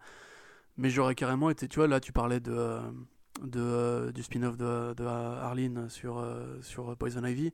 Oui. Enfin, effectivement, quand tu connais CGX, c'est quand même compliqué de te dire qu'il n'avait pas en tête une petite scène de cul entre les deux. Et compte tenu du fait que DC arrive vraiment pas à les faire s'embrasser dans les comics en canon, là, tu as eu la, mini-série avec les deux très récemment, et où je me souviens d'ailleurs que Johnston avait fait un, de Bleeding Cool avait fait un, un édito sur le côté pourquoi est-ce qu'on les laisse pas s'embrasser? Je veux dire, on, sait qu'elles sont amoureuses, on sait qu'elles sont en couple. Donc voilà, il y a des trucs quand même que, qui, pour moi, me frustrent un peu. Et j'aimerais bien qu'au-delà de la violence, parce que la violence, enfin, moi, ça, ça m'excite pas plus que ça. Enfin, c'est pas, pas, le bon mot, mais déjà, la violence, j'ai pas besoin de ça pour apprécier un comics. Euh, mais en l'occurrence, c'est vrai qu'il il manque à ces personnages-là toute une part du, spectre du réel et des thématiques qui vont avec. Euh, il y a des, des, grands thrillers érotiques, il y a des grands films qui parlent de découvrir sa vie sexuelle, etc. Et j'ai du mal à comprendre pourquoi on interdit encore aujourd'hui aux super-héros euh, de le faire alors que la, plupart des lecteurs sont quand même des gens adultes. Ouais, c'est ça, c'est-à-dire surtout que tu sais que le lectorat de comics actuel, bah, c'est pas, c'est pas des jeunes, c'est pas des jeunes et que les jeunes techniquement, bah, ils ont les, ils ont les labels DC Kids pour, euh, pour avoir des lectures de leur âge, quoi. C'est, c'est, vrai. Je, suis d'accord, mm. euh, je suis d'accord avec toi. Du coup, lisez Sex de Joe Casey chez Image Comics, qui parle de si Batman avait arrêté d'être un justicier pour, pour commencer à prendre de la coke et à baiser des putes. Voilà. Merci Corentin. Écoute, euh, voilà, c'est parfait pour. C'est vraiment ça en plus. Hein. C'est horrible, c'est vraiment ça et c'est mortel. C'est pas juste euh, du délire, c'est super dépressif, c'est absolument génial. Bah écoute, ça reste une, ça reste une note positive, euh, donc on va conclure là-dessus. merci à toutes et tous de nous avoir écoutés jusque-là. Voilà, ça fait deux bonnes heures. On, ne se refait pas, on n'arrive pas à faire des, podcasts de moins de deux heures en fait, ou rarement. on espère comme toujours que ça vous a plu. N'hésitez pas à nous dire ce que vous pensez du DC Black Label et de ce que vous avez lu parmi ces œuvres, si vous les avez déjà découvertes euh, en VO, si vous avez pu lire euh, les premiers titres en VF que sont euh, White Knight et Batman Damned. Dites-nous ce que vous attendez le plus parmi les sorties annoncées en VF, si vous allez les découvrir, ou parmi ce qui, a, ce qui a commencé, ce qui arrive en VO. voilà partagez avec nous hein, du coup votre ressenti sur le Black Label et comme toujours on vous invitera plus que jamais à partager nos émissions puisque nous en avons besoin euh, pour faire vivre les podcasts et pour continuer d'accroître nos audiences et dominer le monde prochainement. Euh, voilà, on a besoin de vos partages. Hein? C'est bien parti. Ah oui, c'est très très bien parti. Écoute, écoute, on y arrivera on a dominé une rue là déjà, tu vois. C'est ça. Après. Allez. voilà, mais enfin bref, voilà, vous savez que euh, c'est euh, la, meilleure la meilleure chose que vous puissiez faire pour nos émissions, c'est vraiment de les partager. Donc euh, s'il vous plaît, merci à ceux qui le font déjà et, continuez de le faire et commencez à le faire si vous ne le faites pas, c'est important s'il vous plaît. Et on vous dit à très bientôt pour le prochain podcast Comics Blog. Salut Salut